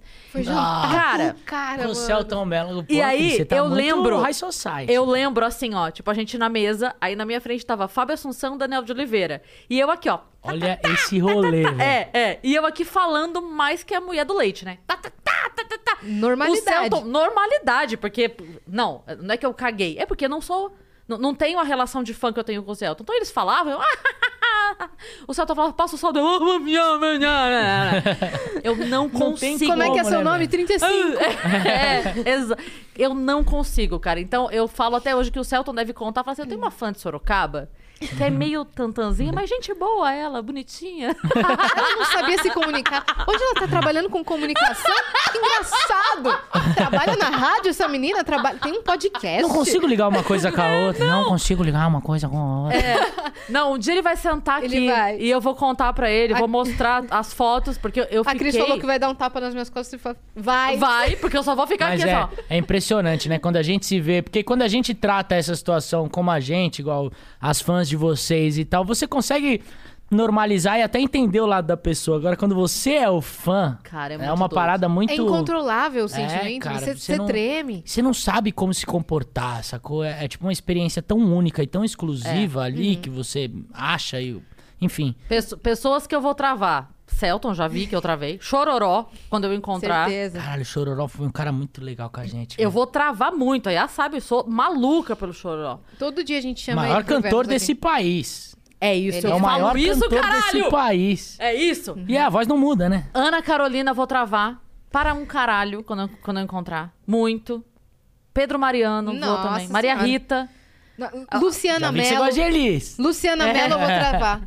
Cara, não, não tem como. Não tem como. Não, é, é um sentimento meio incontrolável. Então, é, eu entendo, eu entendo todas as demonstrações de carinho. E eu acho tão legal, né, velho? É tão demais. bonito ser fã. Eu também gosto tanto de ser fã. Eu Né? espero muito que venham, mas o dia que vierem eu vou ter que chegar mais cedo, conversar uns 15 minutos antes. Pra se acalmar. Tomar uma maracujina, sabe? Um- Ou vai ser o primeiro programa que você vai ter um script aqui. Vai dar uma lida. Salve, ah, salve, lembrei, viajantes, lembrei. sejam um médico aqui do lado. Medindo a pressão. A porta de emergência estará aberta. Saídas de emergência. É exatamente isso. E a gente fica emocionado, né? Quando uma pessoa vem e Total. demonstra esse sentimento. É. Acho que do outro lado, não que eu tenha muitos fãs, não tenho Tem muitos. sim, senhora. Ah, larga a mão, que eu Mas sei do que outro tem. lado, eu de- eu devo pensar que a pessoa deve achar, cara, meu Deus, eles devem rir da gente, né? Eles devem zoar a gente, falar mal da gente. Que nada, cara. A gente ama qualquer tipo de demonstração. É tão legal, A é. pessoa até pede É. desculpa. mas Desculpa te falar isso, mas. Desculpa o quê, cara? Não, tão e é gostoso. recíproco, né? Eu, eu acho que todo mundo tem que entender que é recíproco. Talvez não na mesma intensidade, mas a gratidão que a gente tem, eu acho que é, é tão bonita quanto esse sentimento de amor, em- em- enfim, imensurável que os fãs também Porque é sentem. uma troca de verdade, né? Total, É, total, gente- sincera, né? É, Sim. a gente falou ontem aqui com a Negrari que é, às vezes a gente sobe no palco e não está bem. E no palco, a energia, porque a gente tem que, né? Você tá com aquele 5% de energia, mas você vai. Mas a troca é tão grande que a gente recebe muito também. Você Total. vai embora melhor do que você chegou, Vou né? ao banheiro e já volto, ok? Sim, senhora. Vai lá. Você que manda, pô. Eu tô aqui só de convidado. E você, bom, e aí você conheceu esse seu ídolo?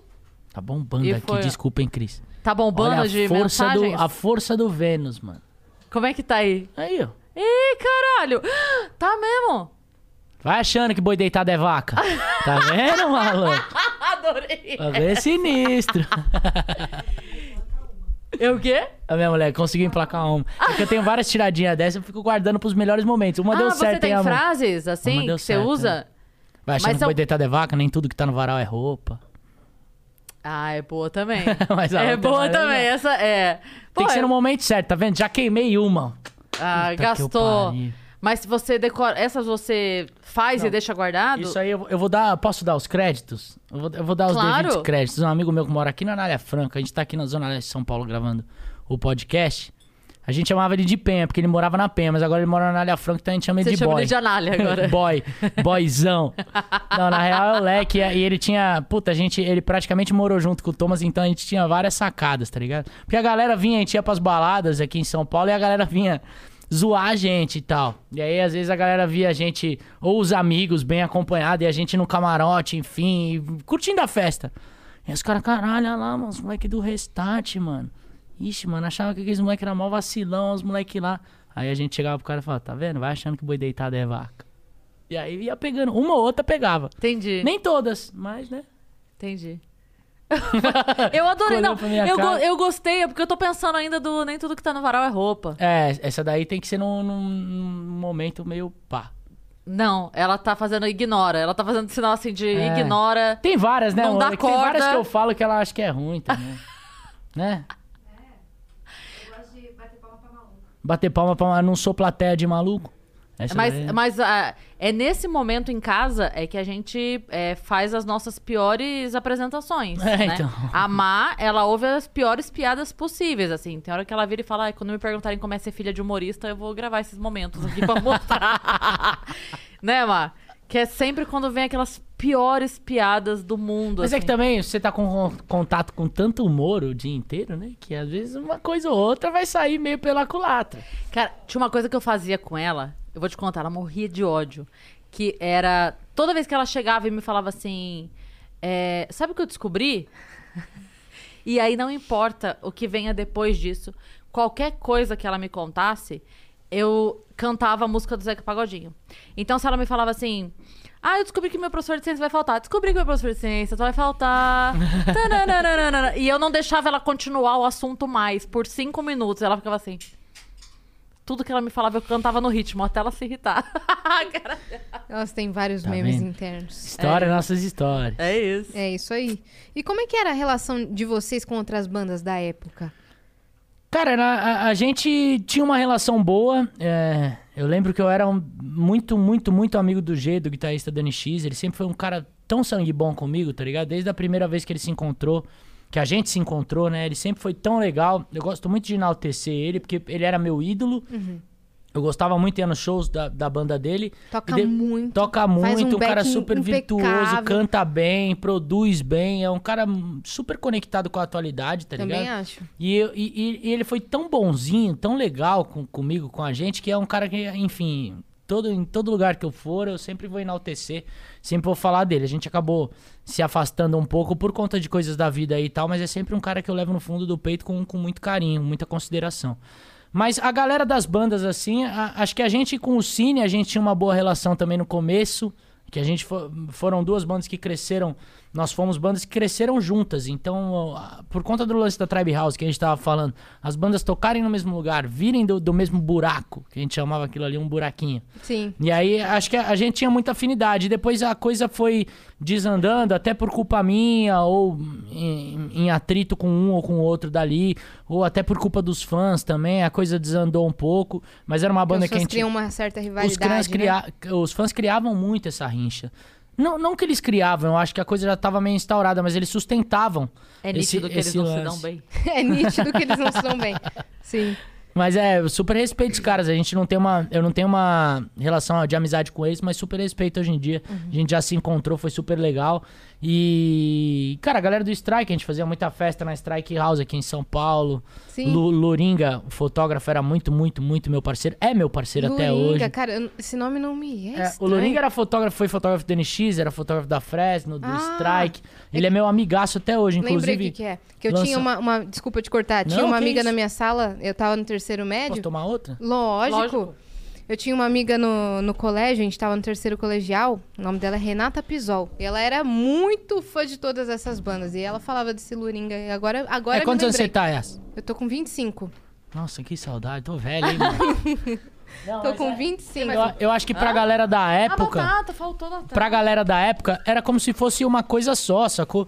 Era um rolê só, Sim. porque num fim de semana você curtia show de três ou quatro bandas dessas que a gente tava Glória. falando. Glória, o Mil, o Mil é meu parceiraço. mano. Replace Tá vendo? também. Você tá lembrando de várias, várias bandas que acabam, acabavam tendo um- uma relação super legal comigo. O Mi também. Puta, queria falar o bagulho do Mi hoje. O, o Mi, o Glória, pra quem não conhece, é uma banda de Screamo, né? Meio post-hardcore aqui do Brasil, a Sim. Berraria e tal. Todos os caras que tocam no Glória são super meus amigos, mas o Mi foi, foi vacinar hoje. E ele foi vacinar, imagina um cara de uma banda de berraria, pancadaria, ele foi vacinar com a camisa do BTS, o BTS dentro de um coração. Mentira! E aí ele vacinou assim, obrigado, tá? Fora Bolsonaro, obrigado, obrigado. Com a blusa do É, BTS. com a blusa do BTS. Aí eu falando, puta, mano, olha como as coisas mudam, né? O cara tá amando, o Mi tá amando, ele é um cara super Ele é amável também. demais. Ele, já, ele Um- veio um aqui amigaço. nos estúdios, mas não no Vênus. Ele veio em- no Pop Podcast. Inclusive, Ah, por falar em é, diferente, coisa diferente, é, antes de começar, eu vou dedurar, tá? Você pra galera. É, Eita, que porra. eu não guardei dinheiro, vou guardar segredo agora. Antes da gente começar aqui, Pelanza estava tocando pagode. Então, Uhum. eu quero dizer, eu quero perguntar pra você o seguinte: o que é que você ouve que as pessoas não imaginam que você ouça? Eu amo isso. Pagode. um ou outro também, mas acho que por muita influência da minha mulher. A gente de domingo, a gente Ah, na costuma... pagodeira? A Anne é pagodeira. Anne! Olha lá. Ah, e a gente, de, a gente de domingo, a gente faz muito churrasco em casa, né? E às vezes que chama... Às vezes chama a galera da família, aliás, vocês duas estão convidados, toda a galera do, toda a galera do Eba! Vênus aqui tá Oh, muito convidada. obrigada, cara. Nossa casa é honra. pequenininha, mas é igual coração de mãe, cabe todo mundo. E aí a gente tava lá fazendo churrasco, a gente sempre costuma, né, na verdade, fazer churrasco e colocar um Zeca Pagodinho. Tocar o Perfeito. disco inteiro, colocar uma exalta, tocar o disco inteiro. Os caras do Exalta também sempre foram gente boa comigo. Catinguelê. Então eu ouço muito esse pagode de 90, por influência. Sim. Da minha é, mulher. Pagode 90 é maravilhoso. Maravilhoso. Mas assim, sempre me perguntam qual era um artista que você era fã que você tinha vergonha de dizer. E eu costumava dizer que era Backstreet Boys. Que hoje Claro. você, você É, não- porque na época, assim, quando o Backstreet Boys fez muito sucesso, eu era criança ainda. Eles tinham poucas cores, né? Você é foda nessa cara. Te amo. Não, na real, é porque minha irmã gostava muito. E co- e como as meninas da escola também todas gostavam muito, na época é o que a gente tava falando, não existia bullying também, nada disso. Era só a zoeira pela zoeira e ou você aguenta ou você zoa de volta. Exato. Então, é, eu não falava que eu gostava de Backstreet Boys porque eu não queria ser zoado. Eu já era gordinho, já usava óculos, tinha muita espinha, já me chamavam de Chiquinha na escola. te chamavam de Chiquinha. Aí eu vou, vou falar que eu Seu gosto de óculos Backstreet sempre foi Boys. o quadrado? Na verdade, eu não gostava. Antes eu me. Me repugnava, assim, a, a usar óculos, né? Eu me. co- Como se diz a palavra? Se me negava? negava, me negava a, a usar óculos. E aí, a partir do momento que eu vi que eu já não tava mesmo enxergando, porque eu forçava muito, aí eu tava indo pra primeira carteira e não tava enxergando mais. Aí eu já tava forçando muito a vista. Meu pai e minha mãe usam óculos, já sabiam que isso alguma hora ou outra ia acontecer. Fui, fui no oftalmo e eu tinha tipo dois graus e meio, já começando a usar óculos, já tinha bastante. Com quantos anos já? Com 10 anos. Caramba, foi cedo. É, eu sentava lá atrás, comecei a não enxergar, fui indo pra frente, pra frente, pra frente, até que uma hora eu não Tá enxergava do mesmo cara jeito. na lousa. Tava no colo enxerga- do professor. É, e não enxergava. E aí eu comecei a usar óculos. Aí, meu primeiro óculos foi aquele estilo meio Bob Burnquist, que era um, um óculos de sol daquela época, meio óculos e com, com lente de grau. Nossa, eu lembro Mas disso, mesmo tipo, assim eu tinha muita espinha. E aí a galera, desde aquela época, começou a me chamar de Chiquinha, Chiquinha, Chiquinha, Chiquinha. Ah, cheio de espinha, óculos, Chiquinha. Aí eu falei, ah, é, Chiquinha? Aí eu comecei a usar óculos Ray-Ban, que eu falei, agora eu vou usar óculos da Chiquinha mesmo. E foi uma boa Pegou tática, porque daí a você. Uhum. galera parou de me chamar de Chiquinha. Quando eu falei, quando eu assumi, eu falei, não tem problema com isso, pode zoar, tal, aí o óculos, é igual dela mesmo. E tá aí, tá hoje. Tá aí até hoje, virou uma marca registrada, mas aí a galera parou com, com essa ideia de Chiquinha na escola. Vocês tiveram a própria coleção do, do Ray-Ban? A gente, a gente vendia no, no nosso show, não era o Ray-Ban, não era da marca Ray-Ban, mas era um óculos no estilo e, e vendia, né, amor? Vendia, vendia na loja e tal. A loja do Restart no show bombava demais, porque a gente vendia cinto, a nossa calça caía. Era engraçado, né? Os caras vendem o cinto, mas não usa. Aí a gente vendia óculos, tinha disco, livro, tinha muita coisa lá legal. Na época que o disco... É, na época o disco Vendia ainda vendia. demais. Eu acho que a gente foi uma das últimas bandas a pegar esse, esse lance de, de venda de disco assim bastante, porque as plataformas digitais ainda não existiam, né? Ainda era uma coisa meio embrionária. Tinha o MySpace, como a gente falou, mas era, não era uma maneira de vender música. Eles comercializavam a música ali de graça, né? Então o artista não ganhava nada. Meio que as Você pessoas tá ganhando a conheciam tua divulgação. música é, e iam pro show. Aí você Exato. ganhava, né? Exato. E aí a gente, a gente ainda foi uma das, das poucas bandas aí a conseguir bastante disco de ouro, disco de platina e Que tal. e- vendia muito, vendia É. demais, assim. Foi, foi bem legal. Foi Vocês bem eram- legal. vocês eram hoje em dia capa, assim, ainda, da Hoje em dia Saraiva, você da ainda acha aí por 1,99, tá vendo? Ainda tem alguma coisa de 1,99.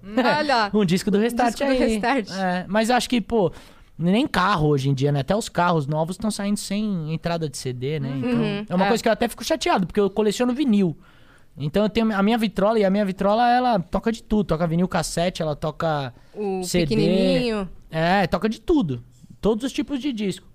E aí não vende mais disco, tá ligado? Aí você vai na Saraiva, por exemplo, alguma livraria grande, não tem mais As CD pra Saraivas vender. estavam fechando há um tempo atrás. É. Muito As livrarias triste, estão cara. fechando. Muito triste isso. Bom, é, eu acho que também a modernidade tá aí. As pessoas vão acabar lendo aqui, ou num, num iPad da vida, num, num tablet, Mas, mas, é, é. tão gostoso. O livro triste, né? físico e o É. CD, o CD E, físico. É e é, e é pra quem compra, né? Eu acho que é a mesma coisa de comprar um disco. Eu lembro do primeiro disco que eu comprei. Foi um disco do Offspring, o Americana. Eu lembro que eu. E, e meu pai me deu. Acho que foi o primeiro dia que meu pai me deu pra eu ir sozinho no, no shopping, assim. Que eu ia tomar uma casquinha e ir no cinema, tá ligado? E aí eu lembro que ele me deu, eu falei, mano, a galera foi no cinema, eu falei, não vou. Mas como você não vai? Você veio aqui? Não, vou tomar uma casquinha e vou no, no Carrefour ali. E eu fui no Carrefour e comprei, mano, um disco do, do Offspring. E eu lembro que eu gostava tanto, eu lia todas as letras, o encarte, tudo. Hoje em dia isso não existe mais, Nossa, que sacou? gostoso que era. A gente encarte a experiência, escutando. né? É, a Nossa! experiência e toda a parte gráfica. E aí você viu os créditos do disco. Você ativou memórias maravilhosas na minha cabeça aqui. É agora. muito legal isso, né? Eu, eu hoje em dia, é, eu tento manter isso em casa, colecionando meus vinis. Então, ah, quando eu tenho tempo pra ir num sebo, ou mesmo tô de passagem, sei que tem um sebo ali, vende disco de vinil, eu vou tentar olhar.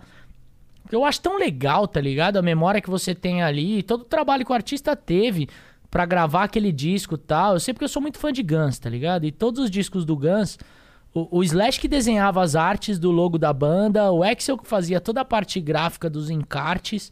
Era tão legal, sacou? O, o artista se dedica tanto a fazer aquilo. E hoje em dia, não que as plataformas não sejam benéficas. Eu adoro, agradeço muito a todas as plataformas digitais, porque minha música chega muito mais rapidamente em muito mais pessoas, sacou? E a gente tem um acervo enorme, né? Exato. E- Nossa, e, você ali, à sua disposição. Mas é, é, é uma parada que, que me faz falta ali na, na plataforma. Não sei se há alguma maneira de fazer isso. Acho que não, mas na plataforma a gente só tem a capa do disco e as músicas ali disponíveis. Então a gente acaba perdendo um pouco dessa, dessa É. parte visual do trabalho. Sim, é por isso que começaram a surgir a a coisa dos lyric videos, né? Total, total. Aí depois o visual, como chama? É, é quando é só. Eu esqueci o nome quando você lança um negócio que é só visual. É, não é clipe. É um negócio mais conceitual dos álbuns. entendi. E depois o clipe. Mas é. Eu não sei também porque você é muito moderna. E se você não sabe, imagina eu. Mas, mas tá rolando isso daí. Mas como se é de chama. repente é, a galera começar a entender que isso é um produto que faz falta, nada impede, por exemplo, de se lançar é, um produto vendável que seja o encarte, né? A, É, exato. a e tem muito, que a tem muito pode artista. colecionar e tal. A gente tava falando um pouco antes de começar o podcast aqui da Pit, né? Sim. que a Pete lançou uma música maravilhosa ontem, inclusive. E é, é muito legal porque ela, eu acho que é uma das, das artistas ainda hoje em dia que, que fazem, é, por conta própria de gostar muito, lança o álbum digital e lança em vinil. Uhum. Porque eu acho que hoje em dia, ainda mais do que o disco, o, o CD, né? O compact disc, eu acho que as pessoas têm esse lance de, de colecionar mais vinis. Sim. Sei que todo mundo vai chamar a gente de cringe agora, porque tudo. Tomar litrão é cringe. Eu dei toda a minha coleção de presente. De vinil? Por que, que você não um. deu para mim? Porque Que a gente não se conhecia. Exatamente, dei pro Fabiano Cambota, meu amigo, Ah, vocalista honra do, do- Pedro do Letícia. Pedro Você entregou Letícia. pra, pra Quando- alguém. Eles são muito da hora. Nossa, o velho. Cambota, pelo amor de Deus. Eu- inclusive, ontem ou hoje, sei lá, o meu Facebook marcou lá, tipo, ah, nove anos, eu indo num show deles pra 50 pessoas. Eu porque, piro. cara, o Pedro Letícia é maravilhoso. E aí, uma vez ele comentou, ah, eu tô querendo comprar um, um toca-discos e tal. Se alguém souber, eu falei, cara, eu tenho um em casa. Se você quiser, eu te vendo. Cheio de porque- disco ainda. É, tô com um monte de coisa aqui. Aí, como ele comprou, eu já mandei tudo pra ele. Na verdade, ele nem comprou. Eu dei pra ele o, o toca-discos e aí ele me deu um, um rádio que ele tinha de CD. Ele falou, então fica com esse aqui que toca CD, você me dá seu toca-disco. Eu falei, beleza, fechou. E aí a minha coleção foi toda pra ele, mas tenho certeza que tá sendo Tá em muito bem boas Não, usado. tá, mãos, sim, tá em tá, em boa, ótimas tá mãos. em ótimas mãos. Mas isso é um tesouro hoje É. em dia. Minha mãe As tem pessoas- coleção de, É, de eu vinil tenho- a- e tem a GP. A minha é pequenininha ali, pequenininha assim. Tem um monte de disco lá em casa, mas comparado a muitas pessoas que tem um quarto só de disco e tal, a a minha é bem pequena. Mas, cara, eu já, eu já achei tantos tesouros ali. É tão legal garimpar, você ir pra sebo. Eu lembro a última vez que eu fui no Lollapalooza também. Tem aquelas barracas, né, no festival, que ficam ali vendendo diversas coisas e tal. E tem, tinha um sebo.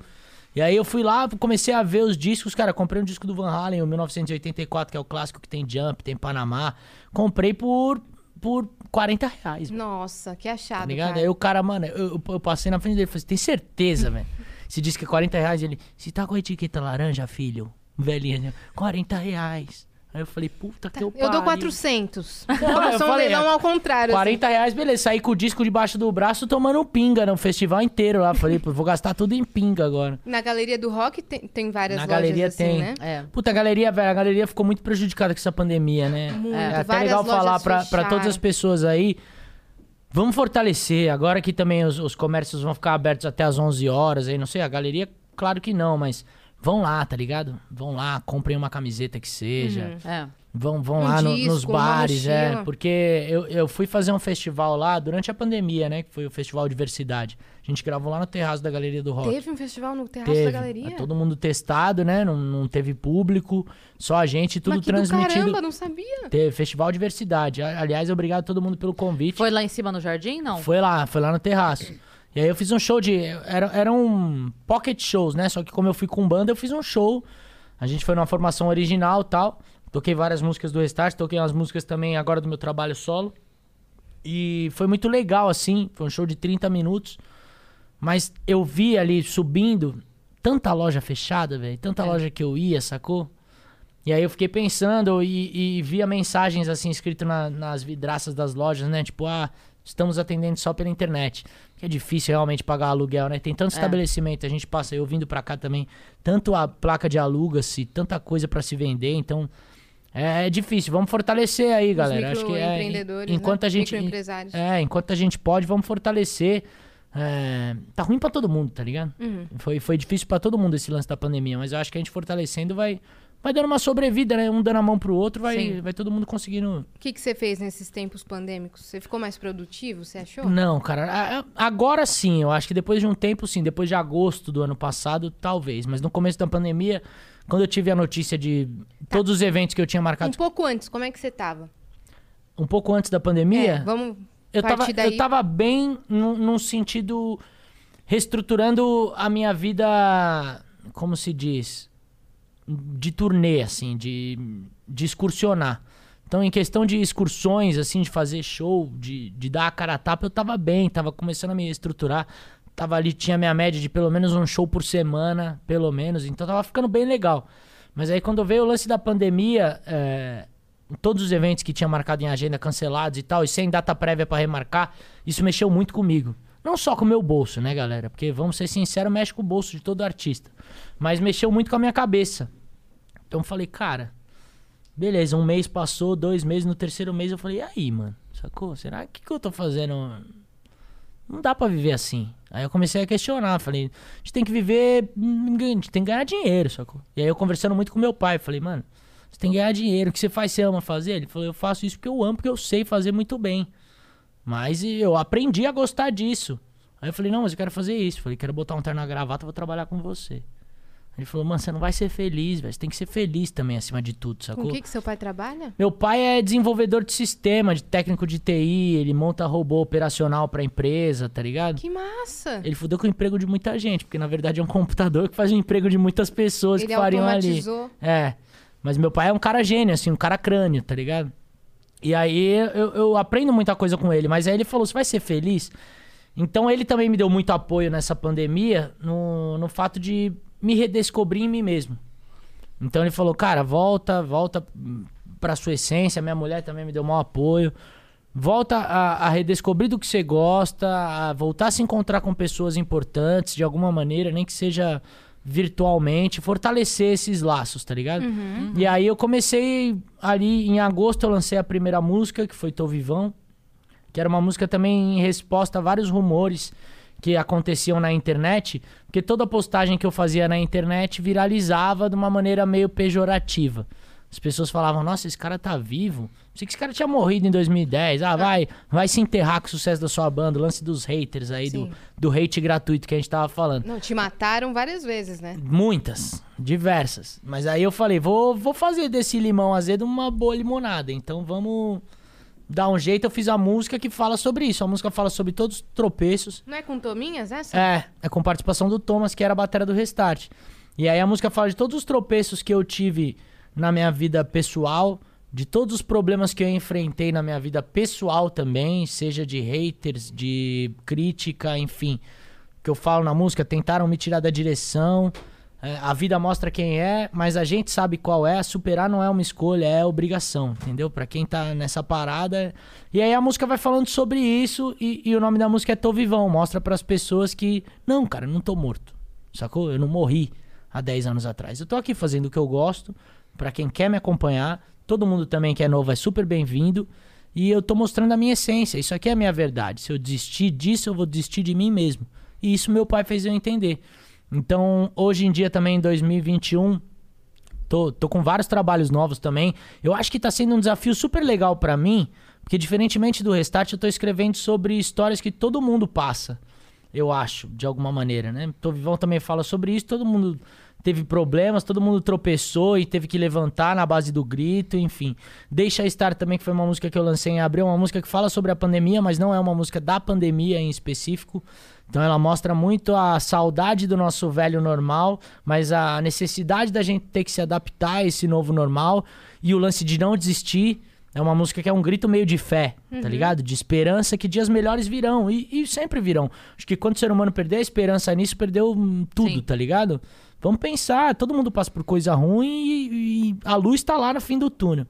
E agora saudade também, que, que é uma maneira de falar de amor diferente. No Restart a gente era muito explícito, tá ligado? Muito direto ao ponto. Então toda a música do Restart tinha um te amo ali. Que a gente sabia que de alguma maneira isso impactava as adolescentes e a galera mais nova que acompanhava o nosso trabalho. E além de ser sincero, porque a gente também era adolescente. Mas agora eu tô me desafiando nisso e, e- e escrevendo, tentando caminhar um pouco pelas beiradas. Acho que tá dando super certo. Pô, toca alguma música sua. Eu ia falar isso agora, porque a gente tem umas perguntas aqui pra ler, então. Aham. Então chegou a hora do Vamos pro momento show. musical. Posso tocar a nova, então? Lógico. Sentado no meu quarto, ligo o rádio, tá tocando aquela música que me lembra você. Parado, coração acelerado, me sentindo um otário com vontade de te ver de novo. Mas isso já não pode ser. Quando eu te encontrei, eu fingi que era mais um encontro desses casuais. Amigos, nada mais. E eu sei que você não me vê. Como eu te vejo agora, tanto faz. Não adianta mais correr atrás. Será que tá pensando em mim? Eu já nem sei responder. Ainda me lembro toda vez daquele dia. Eu te pedindo pra ficar, cê não podia. Eu já não sei mais o que faço. Eu te procuro em todo canto e não te acho. Amanheceu e minha cama tá vazia. Ainda sonho com seu beijo todo dia. São coisas do amor. Oh, oh, oh. E a culpa foi daquele beijo pra despertar todo o desejo enquanto eu respirar. Ainda me lembro toda vez daquele dia te pedindo pra ficar, cê não podia. Já não sei mais o que faço. Te procuro em todo canto e não te acho. Amanheceu e minha cama tá vazia. Ainda sonho com seu beijo todo dia. São coisas do amor. É isso aí. Sensacional.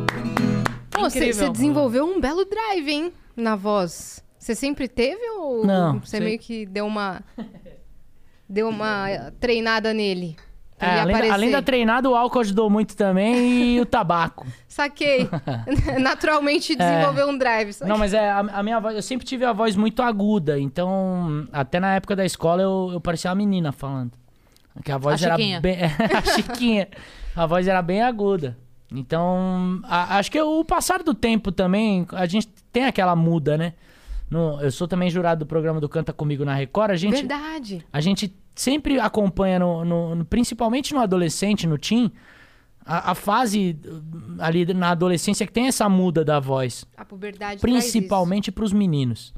Então, eu, eu acho que isso pra mim foi, foi também essa virada, foi ali na época, nos, nos 19, no- nos 20 anos. Foi um pouco tardia, né? É, mas, enfim, aí aquilo ali que acho que acabou mudando, acabou me dando drive. Eu também comecei a beber diariamente, não façam isso em casa. Fumar também ajudou. Vamos fazer uma brincadeira? A gente lê uma pergunta, você responde e escolhe o trecho de uma música que você goste? Que isso, vocês que mandam. Bora? Amei. Eu escolho pra tocar, é isso? É, É. pode ser sua ou pode ser que você goste. Você escolhe, tá bom? Vocês que mandam. De uma em uma, vamos lá. Quer começar, Yas? Posso Ainda não começar? abri aqui, pode começar. Então, vou começar lá de baixo. Pablo Rian mandou que episódio da hora. Restart e Cine foram bandas muito importantes na minha adolescência. Lembro do show que fizeram aqui em Belém. Fui sozinho com a cara e a coragem e valeu muito a pena. Sempre me zoavam pelo cabelo e estilo, mas depois me copiavam. Risos. Obrigado por existir e espero musicais. Boa, tem que tocar uma música pra Agora ele? tem. Ah, então vou tocar a clássica, né? Espero músicas, e eu perdão. vou te esperar aonde quer que eu vá, aonde quer que eu vá, te levo comigo e eu vou te esperar aonde quer que eu vá, aonde quer que eu vá, te levo comigo. Fez a tercinha Fiz a direitinho. tercinha pra você aí, meu pai. Que isso? Que honra. Vamos... Ah, próxima Olha, pergunta ai, aqui. Tem mais música, é verdade. Tem Tem. mais pergunta aqui. Vamos nessa. Ó, a Lê Rokumbach. Lê, um beijo pra você, cara. Oi, meninas. Apareci pra deixar um beijo nas duas. E aí, Lê? E dizer que em 2010 fui a um show do Restart e foi o meu primeiro show mesmo de Boa, um ídolo. Você Não me mandou um beijo, mas também um beijo pra você. Obrigado por ter ido no show. Não, com certeza o beijo é pra você. Ó. Foi aí que tudo começou. A Lê é uma das maiores fãs, Do podcast. não do podcast, de artistas assim que eu conheço. Ela é dedicada, assim. Ela é dedicada. Ela é Boa, Lê. dedicadaça. Por conta de pessoas como você que a gente acontece. Ó, É só tenho aí. a agradecer ao Pelanza e aos meninos por tamanha energia. Beijones e saudades e as pra não perder o costume. Uma amiga minha. Beijo, Lelê. Boa, Lê. Bora. Me pegou mesmo. Vou Qual tocar você- só restart, Dedica porque ela pra é fã ela. Não, também. pode, pode cantar qual você quiser. Uai. Uma mu- um, vamos ver. Olha lá. Uma música Ela de quem... falou, não faça contato visual. Então vou tocar uma música de quem eu sou fã também, então. vai. Bora. Entre razões e emoções, a saída é fazer valer a pena. Se não agora, depois não importa. Por você posso esperar.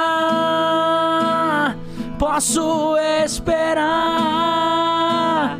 Posso esperar. O, final, o finalzinho dessa música é maravilhoso, né? Quando É vai legal, chegando. só- Aí ficou. E fade out. É isso aí. Temos um vídeo. Ih, Temos vai um passar na vídeo. TV. Vai. Bora. Mamamundi.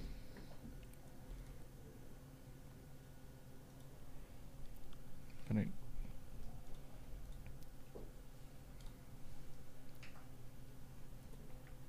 Yasmin, Cris, Pelanza, boa noite aqui da Rússia, meia-noite, porque céu claro, que não anoitece, enfim.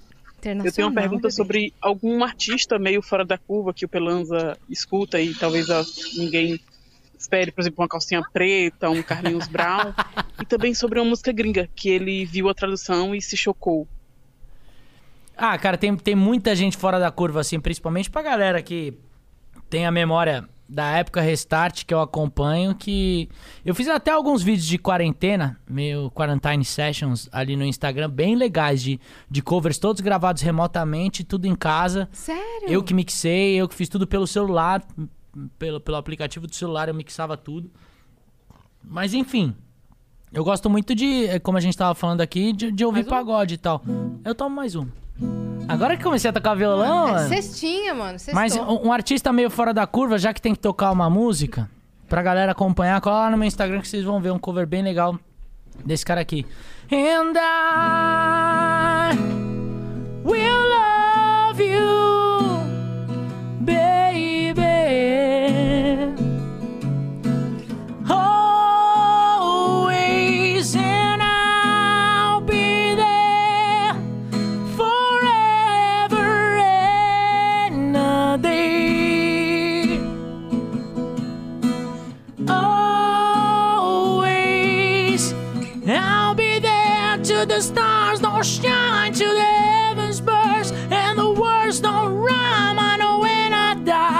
be on my mind, and I love you always.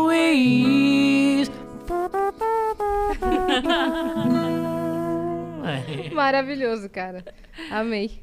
Ó, temos uma propaganda Temos agora, uma Cris, propaganda. Do Dr. de. Lava Tudo, que mandou 5 mil flowcoins e falou: Vocês sabiam que higienizar o sofá e o colchão é muito importante para evitar alergias respiratórias? Sim, inclusive fiz isso no meu sofá Eu também. recentemente. Eles foram lá em casa. Foram lá em casa. Na minha casa também, doutor. Lava tudo, é, mano. a vapor. Total, é irado, velho. Eu sempre faço vários stories porque eu acho uma, uma mágica, né? Sim. Sim. Como aquilo ali puxa tanta sujeira. A gente sentada no sofá ali falando, nossa, tá de boa. É. Não tá, não tá sujo, não. E aí tanta sujeira, parece uma água de piche, velho. Parece mesmo. Né? Eu fiquei É. chocada Preta. também. Ó, o método ultra higienização da doutora, do Dr. Lava Tudo elimina a sujeira, ácaros, vírus e bactérias. E tem cupom, meu parceiro. Fala aí. Ixi. Tem Eita! cupom, cara. Fica a dica, criamos o cupom VENUS15, que dá 15% de desconto. Então, galera, olha lá. doutorlavatudo.com, tá? O doutor, obviamente, DR. Então, Uhum. drlavatudo.com. E, aí você contrata e usa o Vênus15. O Vênus com o V maiúsculo, eu não sei se faz alguma diferença, mas vou avisar. Com o V maiúsculo, o restante minúsculo e 15, tá bom? 15% de desconto pra galera. E o sofá fica. E o colchão também fica. Cê é Fica louco, tudo- fica demais. Fica demais mesmo. Você Fica pensa que não demais. tá sujo, o negócio tá podre. É. Boa, obrigado, hein, doutor Lava Tudo. Também quebraram tudo na minha casa. O que mais que você vai tocar aí pra nós? Não, o que vocês quiserem. A Então- gente tava falando de coisa meio... Que ninguém imagina que você toca? É. É. Manda então. Tocar um pagodinho? Bora? Deixa eu ver se eu lembro. Lua vai iluminar os pensamentos dela. Fala pra ela que sem ela eu não vivo. Viver sem ela é meu pior castigo. Vai dizer, vai. vai dizer que se ela for eu vou sentir saudade dos velhos tempos que a felicidade reinava em nossos pensamentos do ar. Tem outra também, ó. Seu corpo é uma por onde quero navegar. E no meu colo te ninar. Sua boca tem um beijo tão gostoso de provar.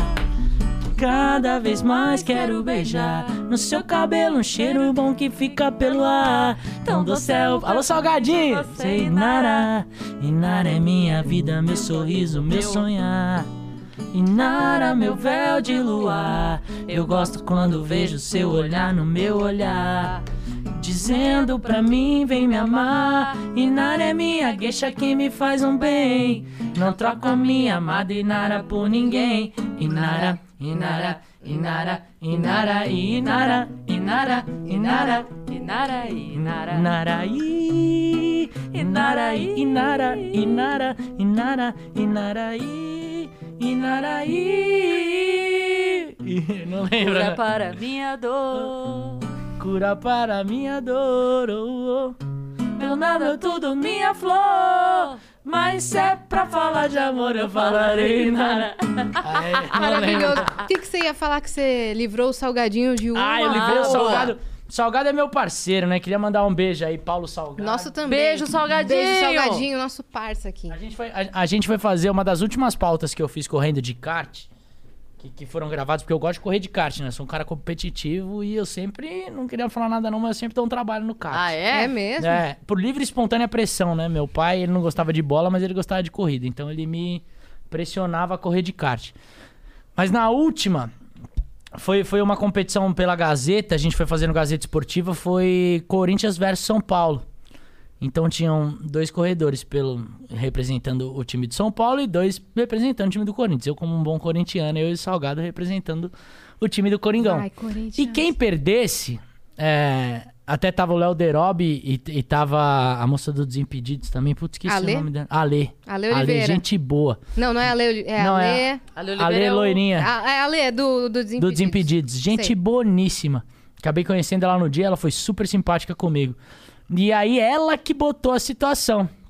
Ale Xavier. Xavier. A Lê Aí- Xavier. Aí, ela falou assim, ó, quem perder, então, beija o escudo do, do time que ganhar. Eu falei, porra. Aí já falei, não, corta aí. Os caras, não, tá gravando, vai cortar, não. Falei, você é louco, mano. Falei, não vou beijar o escudo dos caras. Falei, nunca. eu sou corintiano pra caralho, tenho tatuagem, tenho... Eu falei, não vou beijar o escudo dos caras, velho. Aí os caras falaram, então você tem que ganhar. Aí eu olhei pro Salgado, Salgado, puta, mano, sei dirigir essa porra, não. E aí o Salgadinho já tava lá tal, aí ele tinha tomado um café com leite e um pão com manteiga no dia, ele passou meio mal na pista. E aí o kart dele parou.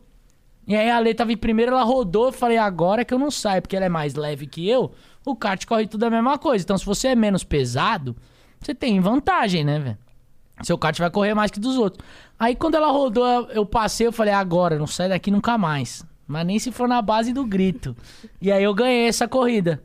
E aí a galera do São Paulo teve que beijar o escudo do Corinthians. Aí o Salgadinho me pagou 475 cervejas lá mesmo no cartódromo da Granja Viana, a gente ficou tomando. Por você ter salvado ele. Eu fiz até um de- vídeo, fiz um vídeo, mandei pra minha mulher, falei, olha aqui, eu nunca imaginei esse momento, ó. Salgadinho ia me servir, ele colocando cerveja pra mim. Oi, Anne, mandar um beijo aqui pro seu marido, me salvou. Salgado, Maravilhoso, cara. salgado é sangue, Nossa. sangue bom da melhor finíssima. qualidade. Nossa. Deve estar na serra agora jogando uma bola E lá. tomando uminha. Tomando uma. Um beijo, certeza. Salgado. Beijo Nossa, foi Ele é incrível o episódio dele aqui. Foi Ele é muito incrível, da hora, né, Gente cara? incrível. fina, Demais, engraçado, talentoso demais. Ele é da melhor qualidade. Eu, e eu sou fã mesmo, velho. Toda a minha família ouvia, né? Meu tio, meu tio foi jogador de futebol, então pagodeiro nato. E a galera ouvia. Então, quando eu encontrei o Salgadinho também a primeira vez, a minha mulher também é fã, foi super legal. Ele foi um cara super simpático comigo. Então, cada, cada vez mais Ele é eu o que ele é, né? Cada vez mais que eu conheço a galera do pagode também, principalmente, eu me, eu me surpreendo, tá ligado? Porque a galera do rock, ela é tão... é, não, não receptiva com o novo, né? Ah, Eu acho que isso é uma peculiaridade do rock também. Com, com o novo rock ou com, enfim, outros estilos. A gente é tão...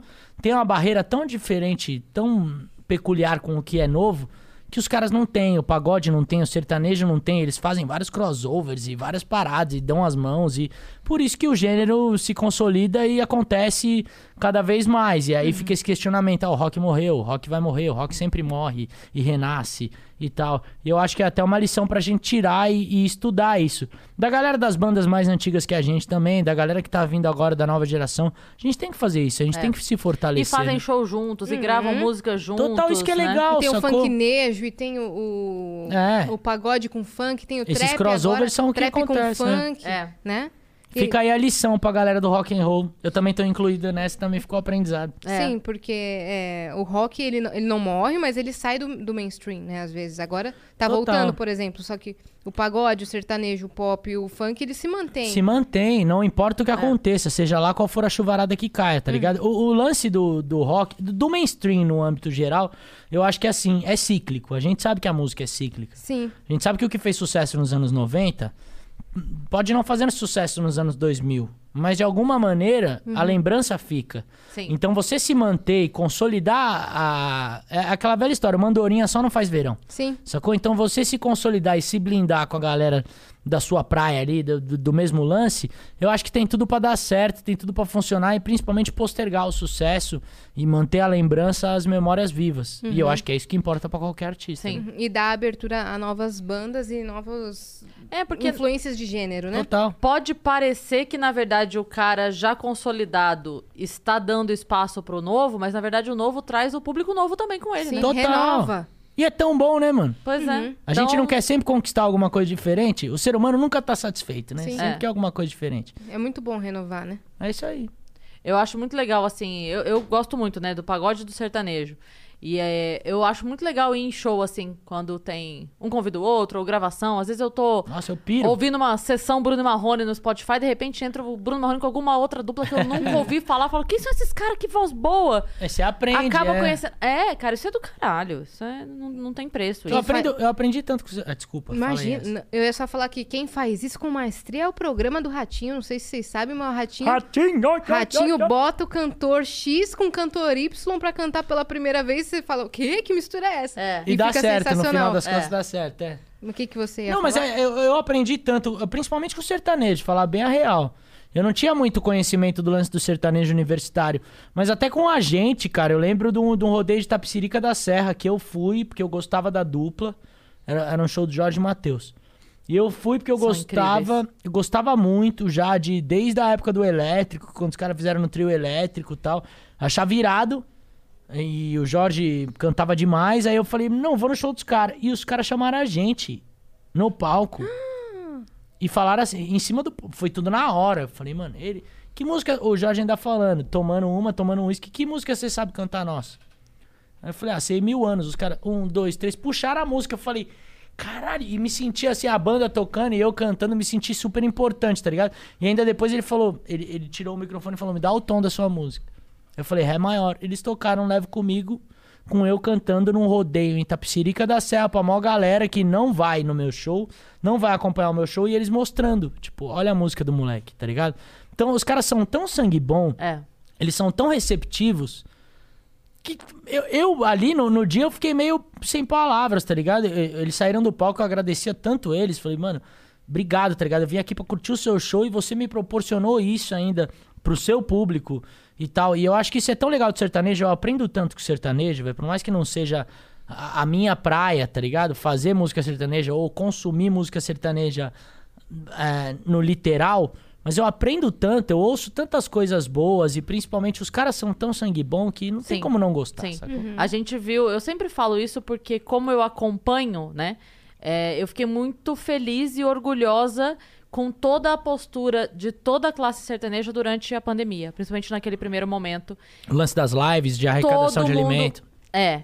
E, sabe, a hora que faltou oxigênio, o cara se movimentando pra levar e fazendo o diabo pra coisa acontecer.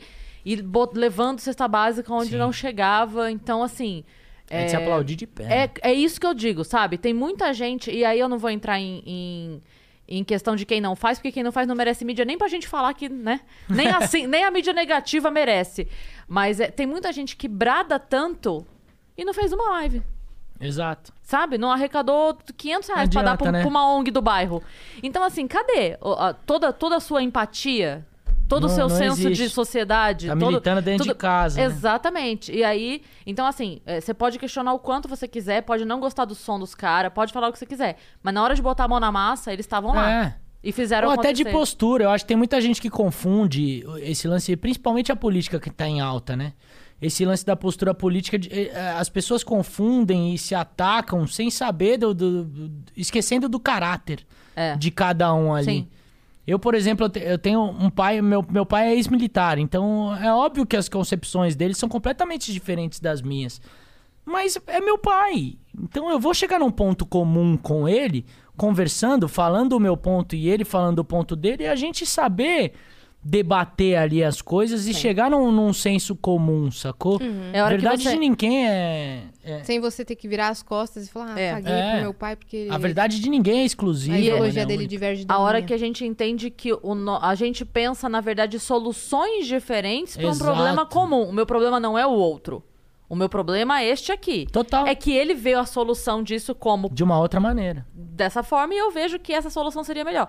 Mas a gente precisa entender que o problema não é o outro. A- minha, o meu problema não é a outra solução. O meu problema é o problema. É, exatamente. Então é isso. É tipo, vamos tentar a sua solução, vamos tentar a minha, vamos tentar metade da sua e metade da minha, porque até agora nenhuma delas deu certo. É, e conversa, gente. E Tudo se resolve na conversa. Nada goela É. abaixo vai ser resolvido. E eu fico muito triste também quando eu vejo. Eu achei legal você tocar nesse assunto, porque eu fico muito triste quando eu vejo famílias sem se falar por, por E questões rola, hein, políticas. mano? E rola muito. E os filha da puta se abraçando. É, tirando da nossa cara. tirando onda. e eu também você falo isso. deixando de, de, de ir pra casa do teu pai no Natal. É, ah, eu vou, sabe? fa- é. vou falar uma parada, Cris. a- Aproveitar que entramos nesse assunto. Muita gente me cobra de questão política, de um posicionamento mais árduo, acho que mais áspero da situação, né? Mais fervoroso.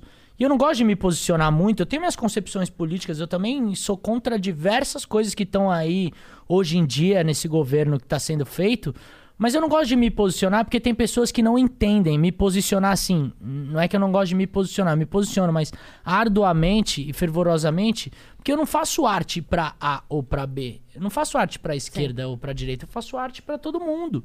Então, você gostando do governo ou não gostando do governo, goste da minha música, tá ligado? E eu acho que a, a coisa se confunde nesse momento. Sim. Porque as pessoas não têm a capacidade de discernimento hoje em dia e tudo vira briga. Então a gente não pode enfiar nada goela abaixo da pessoa. A conversa é que resolve tudo. É, É. o que você falou. Eles estão lá dando risada da gente. E a gente tá aqui pagando o preço É. por uma opinião que a gente estabelece, por Exato. uma bandeira que a gente levanta, por qualquer coisa desse tipo. Então eu, eu, por exemplo, eu me limito a falar do que eu sei falar. Eu sei falar sobre música, eu sei fazer isso e é nisso que eu vou me limitar a fazer, Sim. entendeu? Eu tenho as minhas concepções, quem me acompanha sabe. Agora, eu não vou me limitar a fazer arte pra um nicho de pessoas ou pra outro. Quem quiser me acompanhar, cara, me acompanha. Eu sou sincero fazendo o que eu faço. Agora, por conta de um cara que tá tirando dinheiro, dando risada, eu vou me queimar? Não, já me queimei muito na minha vida por outras coisas. Por causa de política, tô fora. É. E, e porque, assim, é o que eu penso também. É porque não vale a pena. Não, Não, é uma briga total. que vai valer a pena. Eu penso muito isso, assim, falo, cara, se fosse uma coisa que fosse resolver, sabe? Tipo, não, vamos brigar porque vai resolver. Eu não acredito mais que vai resolver. Eu também não. Eu tô nessa. Cada vez mais é um, é um caminho sem, sem fim, né? Tipo, Eu, assim, eu lembro a, a minha primeira politização da vida, o primeiro momento em que eu Eu entendi alguma coisa que tava tendo plebiscito. Você me despertou uma parada aqui, um... O plebiscito, que era é, o parlamentarismo e tal. Eu lembro que eu sentei com meu pai e falei, o que, que é isso de parlamentarismo? E ele me explicar o que era. Porque, né, a gente teve o, o plebiscito. E aí, foi o primeiro momento em que eu entendi que existia alguma coisa que tava tomando conta ali. É, então, é a mesma coisa. Eu tenho as minhas concepções, mas hoje eu entendo que, cara, eu não vou ver esse país melhor. Não vou, não vou. Minha filha talvez não veja esse país melhor. E se bobear, nem meus netos. Eu não acredito mesmo, porque hoje eu não acredito que alguém vai solucionar. Não acredito. É, também de verdade. não. Eu acho, eu acho super válida qualquer tipo de, de luta, mas eu acho a partir do momento que você se limita, tá ligado? Ou, ou limita, você restringe as pessoas que te seguem ou que te acompanham a- ao tipo de pensamento que você tem, você tá sendo. Entendeu? Você tá enfiando Tá aquilo. impondo. Você tá impondo uma situação, você tá enfiando aquilo goela abaixo das pessoas. Eu nunca fui assim, velho. Nunca fui assim. Eu sempre resolvi na base da conversa. Nunca fui de brigar, velho. Nunca fui de sair na mão, tá ligado? Sim. Então sempre resolvi as coisas na base da conversa. Quando não dava na base da conversa, é você lá, eu cá. Então É. tudo bem, sacou? É. Mas é. Eu é- também é- não faço piada política, não. Nunca fiz. Ah, Nem nos momentos não, cara. mais. Eu não gosto não, porque é, eu também. É assim, é como eu falei, eu tenho minhas concepções, mas eu não quero desrespeitar quem eu amo, tá ligado? Meu pai tem as concepções diferentes da minha. Nem por isso ele é burro. Ou ele é chucro. Não, ele é um cara mais velho, ele pensa diferente de mim, tá ligado? Eu não quero Teve outra desrespeitar meu criação, pai, teve outros não quero valores. desrespeitar o pessoal da minha família, seja meu sogro, seja minha mãe, seja minha sogra, seja minha irmã. Todo mundo ali, cada um pensa do jeito que quer, sacou? E, e eu não quero, en- enfim, é, me, me enfiar na, na peculiaridade de cada um pra mostrar que a minha opinião é a única que presta ou é a única que vale.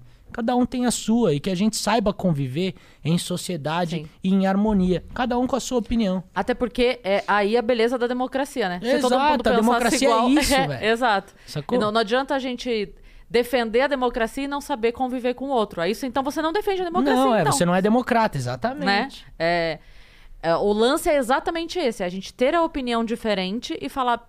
Entendi, não concordo, mas entendi, te Exato. respeito com a sua opinião e tudo bem. Vamos pedir uma cerveja agora, sabe? É, A cerveja a gente gosta em comum, né? Vamos tomar então. Pô, pior que nem isso, cara. Eu não bebo. Mas o frango. O, frango! frango dá pra frango foi A gente, comum. unidos pelo frango! Obrigado, iFood. Valeu mais uma vez. Mas não te ofende quando quem tá no poder atinge a classe artística, que é a sua classe? Me ofende muito. Mas me ofende. Se não ofende outras pessoas, eu tenho que me limitar ao meu espaço. E me ofende muito, cara. Eu fiquei. hum, Enfim. Até esse lance do auxílio emergencial aí, que, que foi limitado do governo pra gente. Não só pra, pra, pra classe artística, mas pra, pra todo o povo em geral. Dos Eu- eventos É, dos frilas, né? Né, de, de tudo, tá ligado? O auxílio emergencial pro povo de 300 reais, que hoje em dia tá 150. Quem que vive com 150 reais, tá ligado? Isso pra mim é uma afronta de alguma maneira, mas é o meu pensamento. Eu não posso chegar pras pessoas que me seguem e querer catequizar todo mundo com o meu pensamento. Eu tenho que mostrar pras pessoas que isso é o que eu penso. Cada um pode pensar à sua maneira. E cada um é livre pra pensar à sua maneira. Entendeu?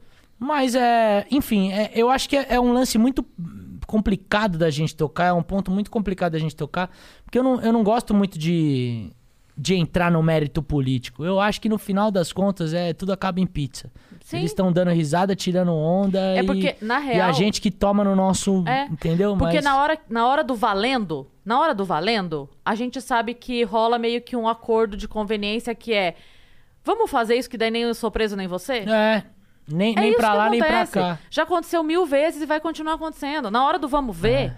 você não tem. É, é, outro dia, eu não lembro quem foi que tweetou falando assim: se você perguntar pra qualquer pessoa se a gente. é, se o governo do Fernando Henrique, por exemplo, foi pior do que o que tem hoje. Todo mundo vai dizer que não. Aí você pergunta, então, quantos pedidos de impeachment vocês fizeram antes, antes e por que fizeram menos agora? Tem muita gente Porque tem muita gente com o rabo governo preso. bosta, é. É, então assim, na hora do vamos ver, na hora do valendo, a pessoa não é. Assim, a gente briga pelos nossos valores. Não tem a um gente que tá salva, aqui né? trabalhando. No final das contas, todo mundo é filho da É isso, puta. essa né? é a minha questão. É porque lá em cima, antes da pessoa pensar no que é melhor ou não para o partido, para o país, para não sei o que, é o que é melhor pra mim. Sim. Quem eu indicando lá não vai me prender a hora que chega a hora de me prenderem. É. Entende? É, é tipo assim, qual é, qual é o STF que eu monto pra hora que chegar meu caso lá, Exato. eu não ser punido? É Mas acho que, acho que o ponto que você tocou, Yas, também é muito legal, porque não é só uma exclusividade do governo atual. Eu acho que já faz um tempo. A gente tinha que priorizar a classe artística.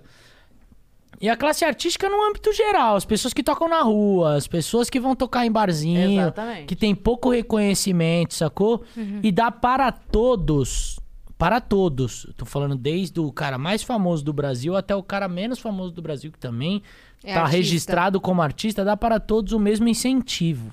Entendeu? Pro cara conseguir, pro cara continuar, pro cara não querer desistir e continuar vivendo de arte. Sim. Porque a coisa não pode ser mais pra lá ou mais pra cá, enfim. Tem que ser.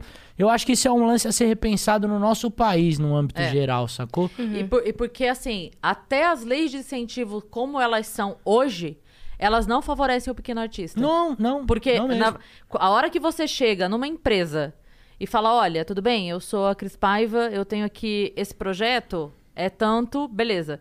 No dia seguinte bate o, o- o produtor da Ivete Sangalo lá. Fala, então, ó, a Ivete Sangalo tem esse projeto aqui.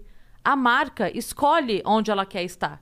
Então você não favorece, né? Exato. Então, assim, é, eu sou super Não é nem culpa favor... da marca, Não, não, né? não. É É, o óbvio, do- onde ela quer aparecer. Exato, é sim. isso. Então é assim, é, eu sou super a favor da lei de incentivo, mas eu acho que como ela funciona até hoje, né? Desde que foi criada até hoje, A culpa é do ela próprio funciona, governo. ela funciona errado na sua essência, porque Sim. assim, não tem que ter, desculpa, amo o Rei Leão, fui no musical, mas não tem que ter incentivo pra vir Rei Leão.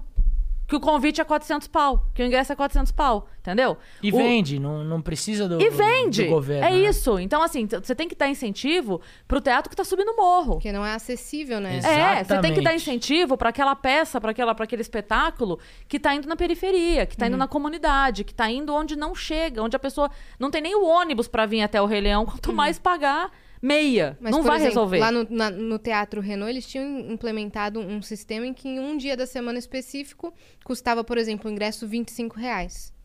É que Do tem a mesmo- pessoa que não tem o 25. É, isso é verdade. É, então. não, e- mas eles abaixaram de 400 para 25. Foi o máximo ali que eu vi E eles fazendo uma coisa que sistema. acontece na, na lei de incentivo é que você ainda consegue cobrar. Você pode cobrar um mínimo e você ainda pode cobrar. E eu acho que não deveria ter. O meu porque ideal de lei de incentivo. pagar, né? O meu ideal de lei de incentivo é quanto é teu espetáculo? É isso? Então é isso. Abre porteira, você pode até limitar público pra não virar confusão. Mas é abrir porteira. Você vai dividir, você vai distribuir 100 ingressos, vai entrar 5 100 pessoas. Totalmente. Eu já tô te pagando. É, exatamente. Esse é o Você incentivo do governo. Você não é o precisa dar o dinheiro pro cara fazer o espetáculo dele da maneira que ele quer e cobrar o ingresso da maneira que ele quer. É. você favorecer as pessoas que não têm acesso a esse tipo de espetáculo. Entendeu? Eu acho que esse é o maior incentivo do governo. É. Ou pros artistas que estão começando também, dá ali uma cota pro cara de, de saber que o cara vai poder comprar pelo menos a comida dele, ou poder fazer acontecer, pagar as continhas dele pra viver de Uma arte. vez. Porque viver de arte nesse país é muito difícil, velho. É Uma vez o, o Bruno Mota, humorista maravilhoso, ele falou uma coisa que a gente tava conversando sobre isso de lei de incentivo. Ele falou assim, cara, o cara que tá na novela das nove, que agora não tem mais isso, mas há 10 anos, né? O cara que tá na novela das nove, da Globo, que precisa de lei de incentivo pra lotar o teatro dele, ele é ruim. Porque o cara que tem a maior mídia possível, ele não tem que precisar da lei de incentivo. A lei de incentivo não é pra você que já tá na novela das nove.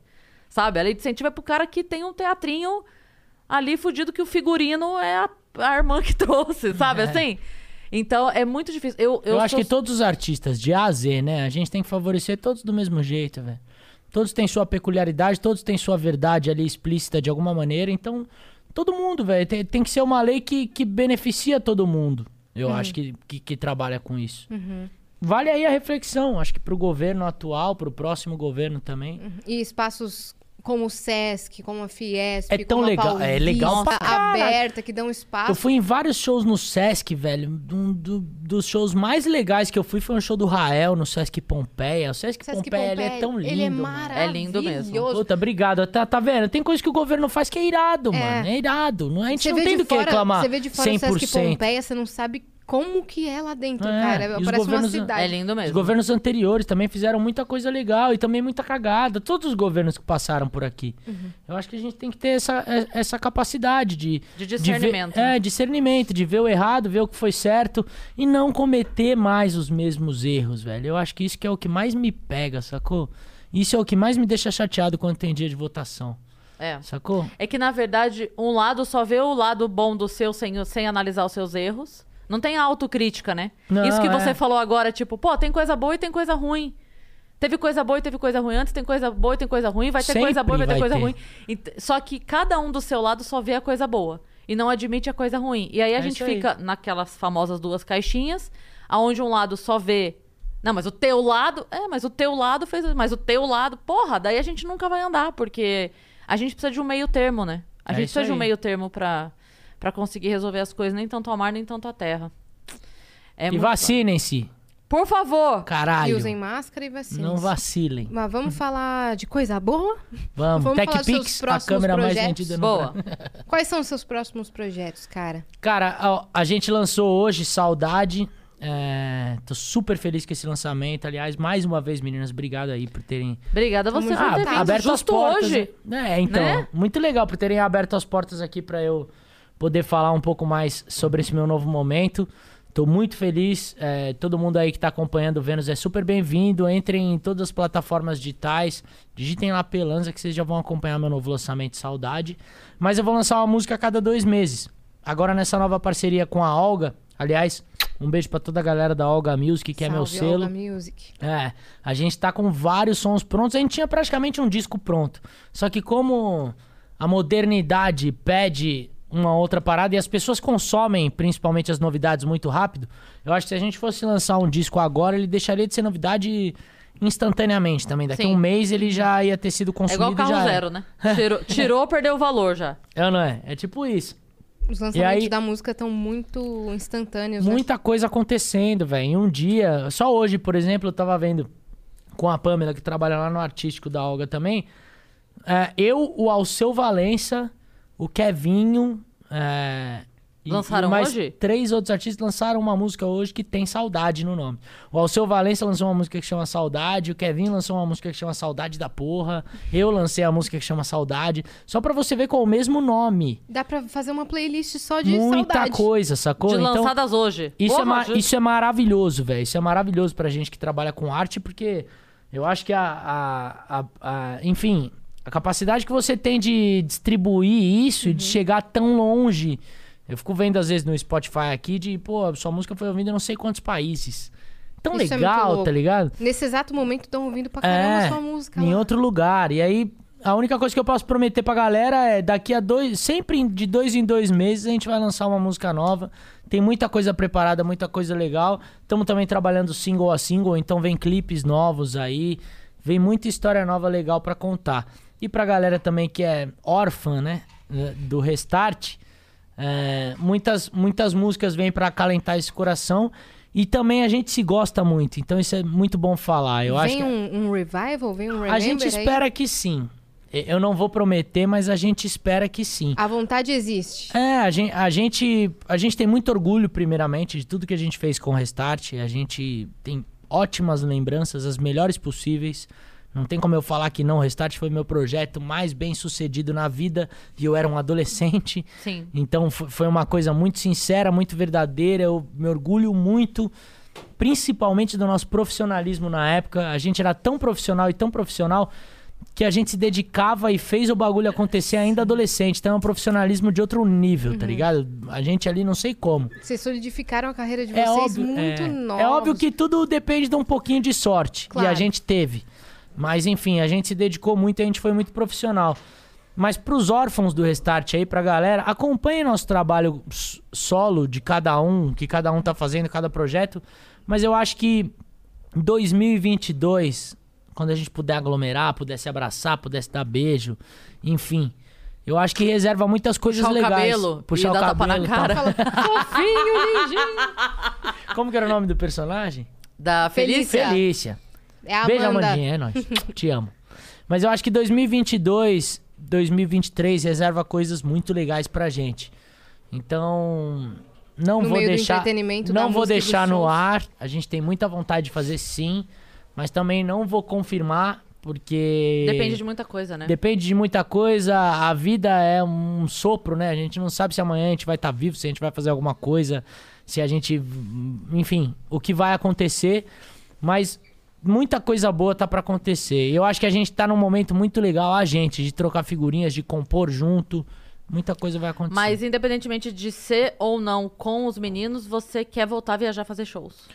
Do- do que eu mais quero, né, cara? Que eu mais quero. Antes da pandemia eu tava fazendo isso, tava viajando, tava voltando a tocar na- da maneira que era possível. Então, se desse pra tocar de acústico, eu tocava de acústico. Se desse pra ir com banda, melhor ainda, ia com banda. Se fosse pra fazer live vocal, eu, eu minha mulher, minha, minha mulher é DJ, ela soltava as músicas, eu cantava em cima da música sem voz. Uhum. Live eu, sou, PA. eu sou um operário da, da música, tá ligado? Onde os caras abrirem as portas, eu quero e tenho esse dever de mostrar meu trabalho pras A pessoas. gente vai e fazer uma festa do Vênus? Vocês vão me chamar? Ô, lógico. Chama pra tocar. Você tá Claro. mais que convidado. Chama a gente pra vai fazer... Eu tinha uma banda cover, cara, também isso é muito legal. Qual que Sério? é? Do- Chamava Calistation a minha banda cover. A gente, é, a, gente- a Achei gente que era toca- Morning Glow. Não, Mo- Morning Glory teve uma Glory. banda. É. Era o nome do primeiro Morning disco. Glory. Foi nossa primeira banda, com 12 aninhos. Do... Como você sabia isso? Ai, essa Eu tenho, eu tenho informações privilegiadas. Morning Glory, primeiro nome do nome do, do disco do Oasis foi o nome da nossa primeira banda. Mas essa daí, a banda cover chama Calistation, a gente tocava só sons da Califórnia e também alguns outros que a galera tinha. Você tá no bar, a galera alta também, pede música a gente toca, Uhum. tipo jukebox. Mas aí a gente tocava muitos sons da Califórnia, então tocava Red Hot Chili Peppers, Sublime, tocava Audioslave, tocava Rage Against the Machine. E a galera no bar curtia demais, assim. E foi muito legal pra mim, também peguei um- um- uma vivência de estrada um pouco diferente e pude surpreender pessoas. Isso é muito legal, porque as pessoas viam eu no palco tocando cover. Ah, não era o moleque do Restart ali, mano? Parece, hein? Não, mas cantando desse jeito, cantando essas músicas aí, não é ele, não. Então eu pude surpreender várias pessoas. E me chamem pra festa do Vênus aí, mano. Você Claro. tá mais que convidado. Vai ter pocket show de, de vários artistas e você com certeza estará. Em breve e pra a gente curtir vai também. ter. A gente vai ter que inaugurar os estúdios novos, né? Sim. Do Flow e do Vênus. Então Vocês aí vão a sair gente, daqui? a gente vai pra Vamos. um estúdio no... Uma casa Porque nova. Até então a gente usa o estúdio do Flow aqui, né? Entendi. A gente divide com eles. Aí a gente vai pra casa nova, onde vai ter o estúdio do Flow, o estúdio do Vênus e outros estúdios. A gente vai inaugurar essa casa aí. Tem, tem Mas várias ainda são coisas legais. chique pra demais, show. né? Nossa, mas tamo voando. Chique pra mais de metro. Tamo chique demais. É isso.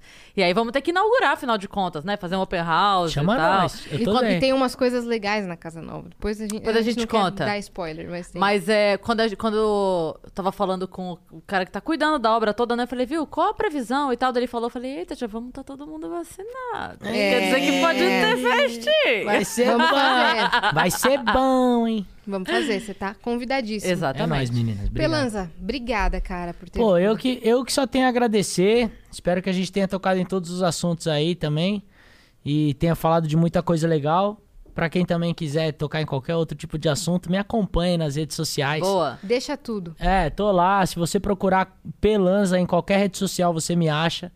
É, muito feliz mesmo pelo convite de vocês. A gente que fica A- honradíssima. achei irado também. Batemos um papo aqui sobre tudo. Pude tocar, pude fazer uma onda. Obrigado, iFood, aí, pelo rango. Ah, tamo juntas. e, e foi muito bacana. Espero que eu possa voltar a encontrar vocês aí mais Claro. vezes também nas festas pra gente tomar umas Ah. biritas e dar risada. Agora a gente é parça. Agora, Agora- você se lascou, mano. Ô, que isso, vocês moram no meu eu, coração. já, eu e a Anne vamos cantar uns pagodes já. Clássico, Vamos clássico. fazer maior festão. E você, viajante que ficou até aqui, se inscreva agora no canal do Vênus, que a gente tá rumo a 400 mil inscritos, né, minha parça? É isso, falta pouco. E aí, assim que a gente bater, a gente vai deixar a meta em aberto. Quando a gente bater a meta, a gente, dobra a meta. E é isso, mas se inscreve lá e interage com este vídeo, dá o seu like, comenta e segue a gente nas redes sociais, porque a gente precisa de você lá, entendeu? Dá, dá o engajamento, dê o seu engajamento para a gente. Ou Vênus Podcast. E É siga arroba Cris Paiva e arroba Exatamente. Yassin Pra saber a agenda. Inclusive, hoje, daqui a pouco tem o show, amanhã tem o show, domingo tem o show. Então acompanha mesmo no Instagram, porque eu fico postando lá. Isso, show Vamos? do Que domingo, isso, hein? Eu tô com Bora? saudade de fazer É. show. Me chama também. Bora? Hoje, amanhã e depois. Mas acompanha lá no Instagram que eu sempre É isso. posto. É isso, beijo. Beijo.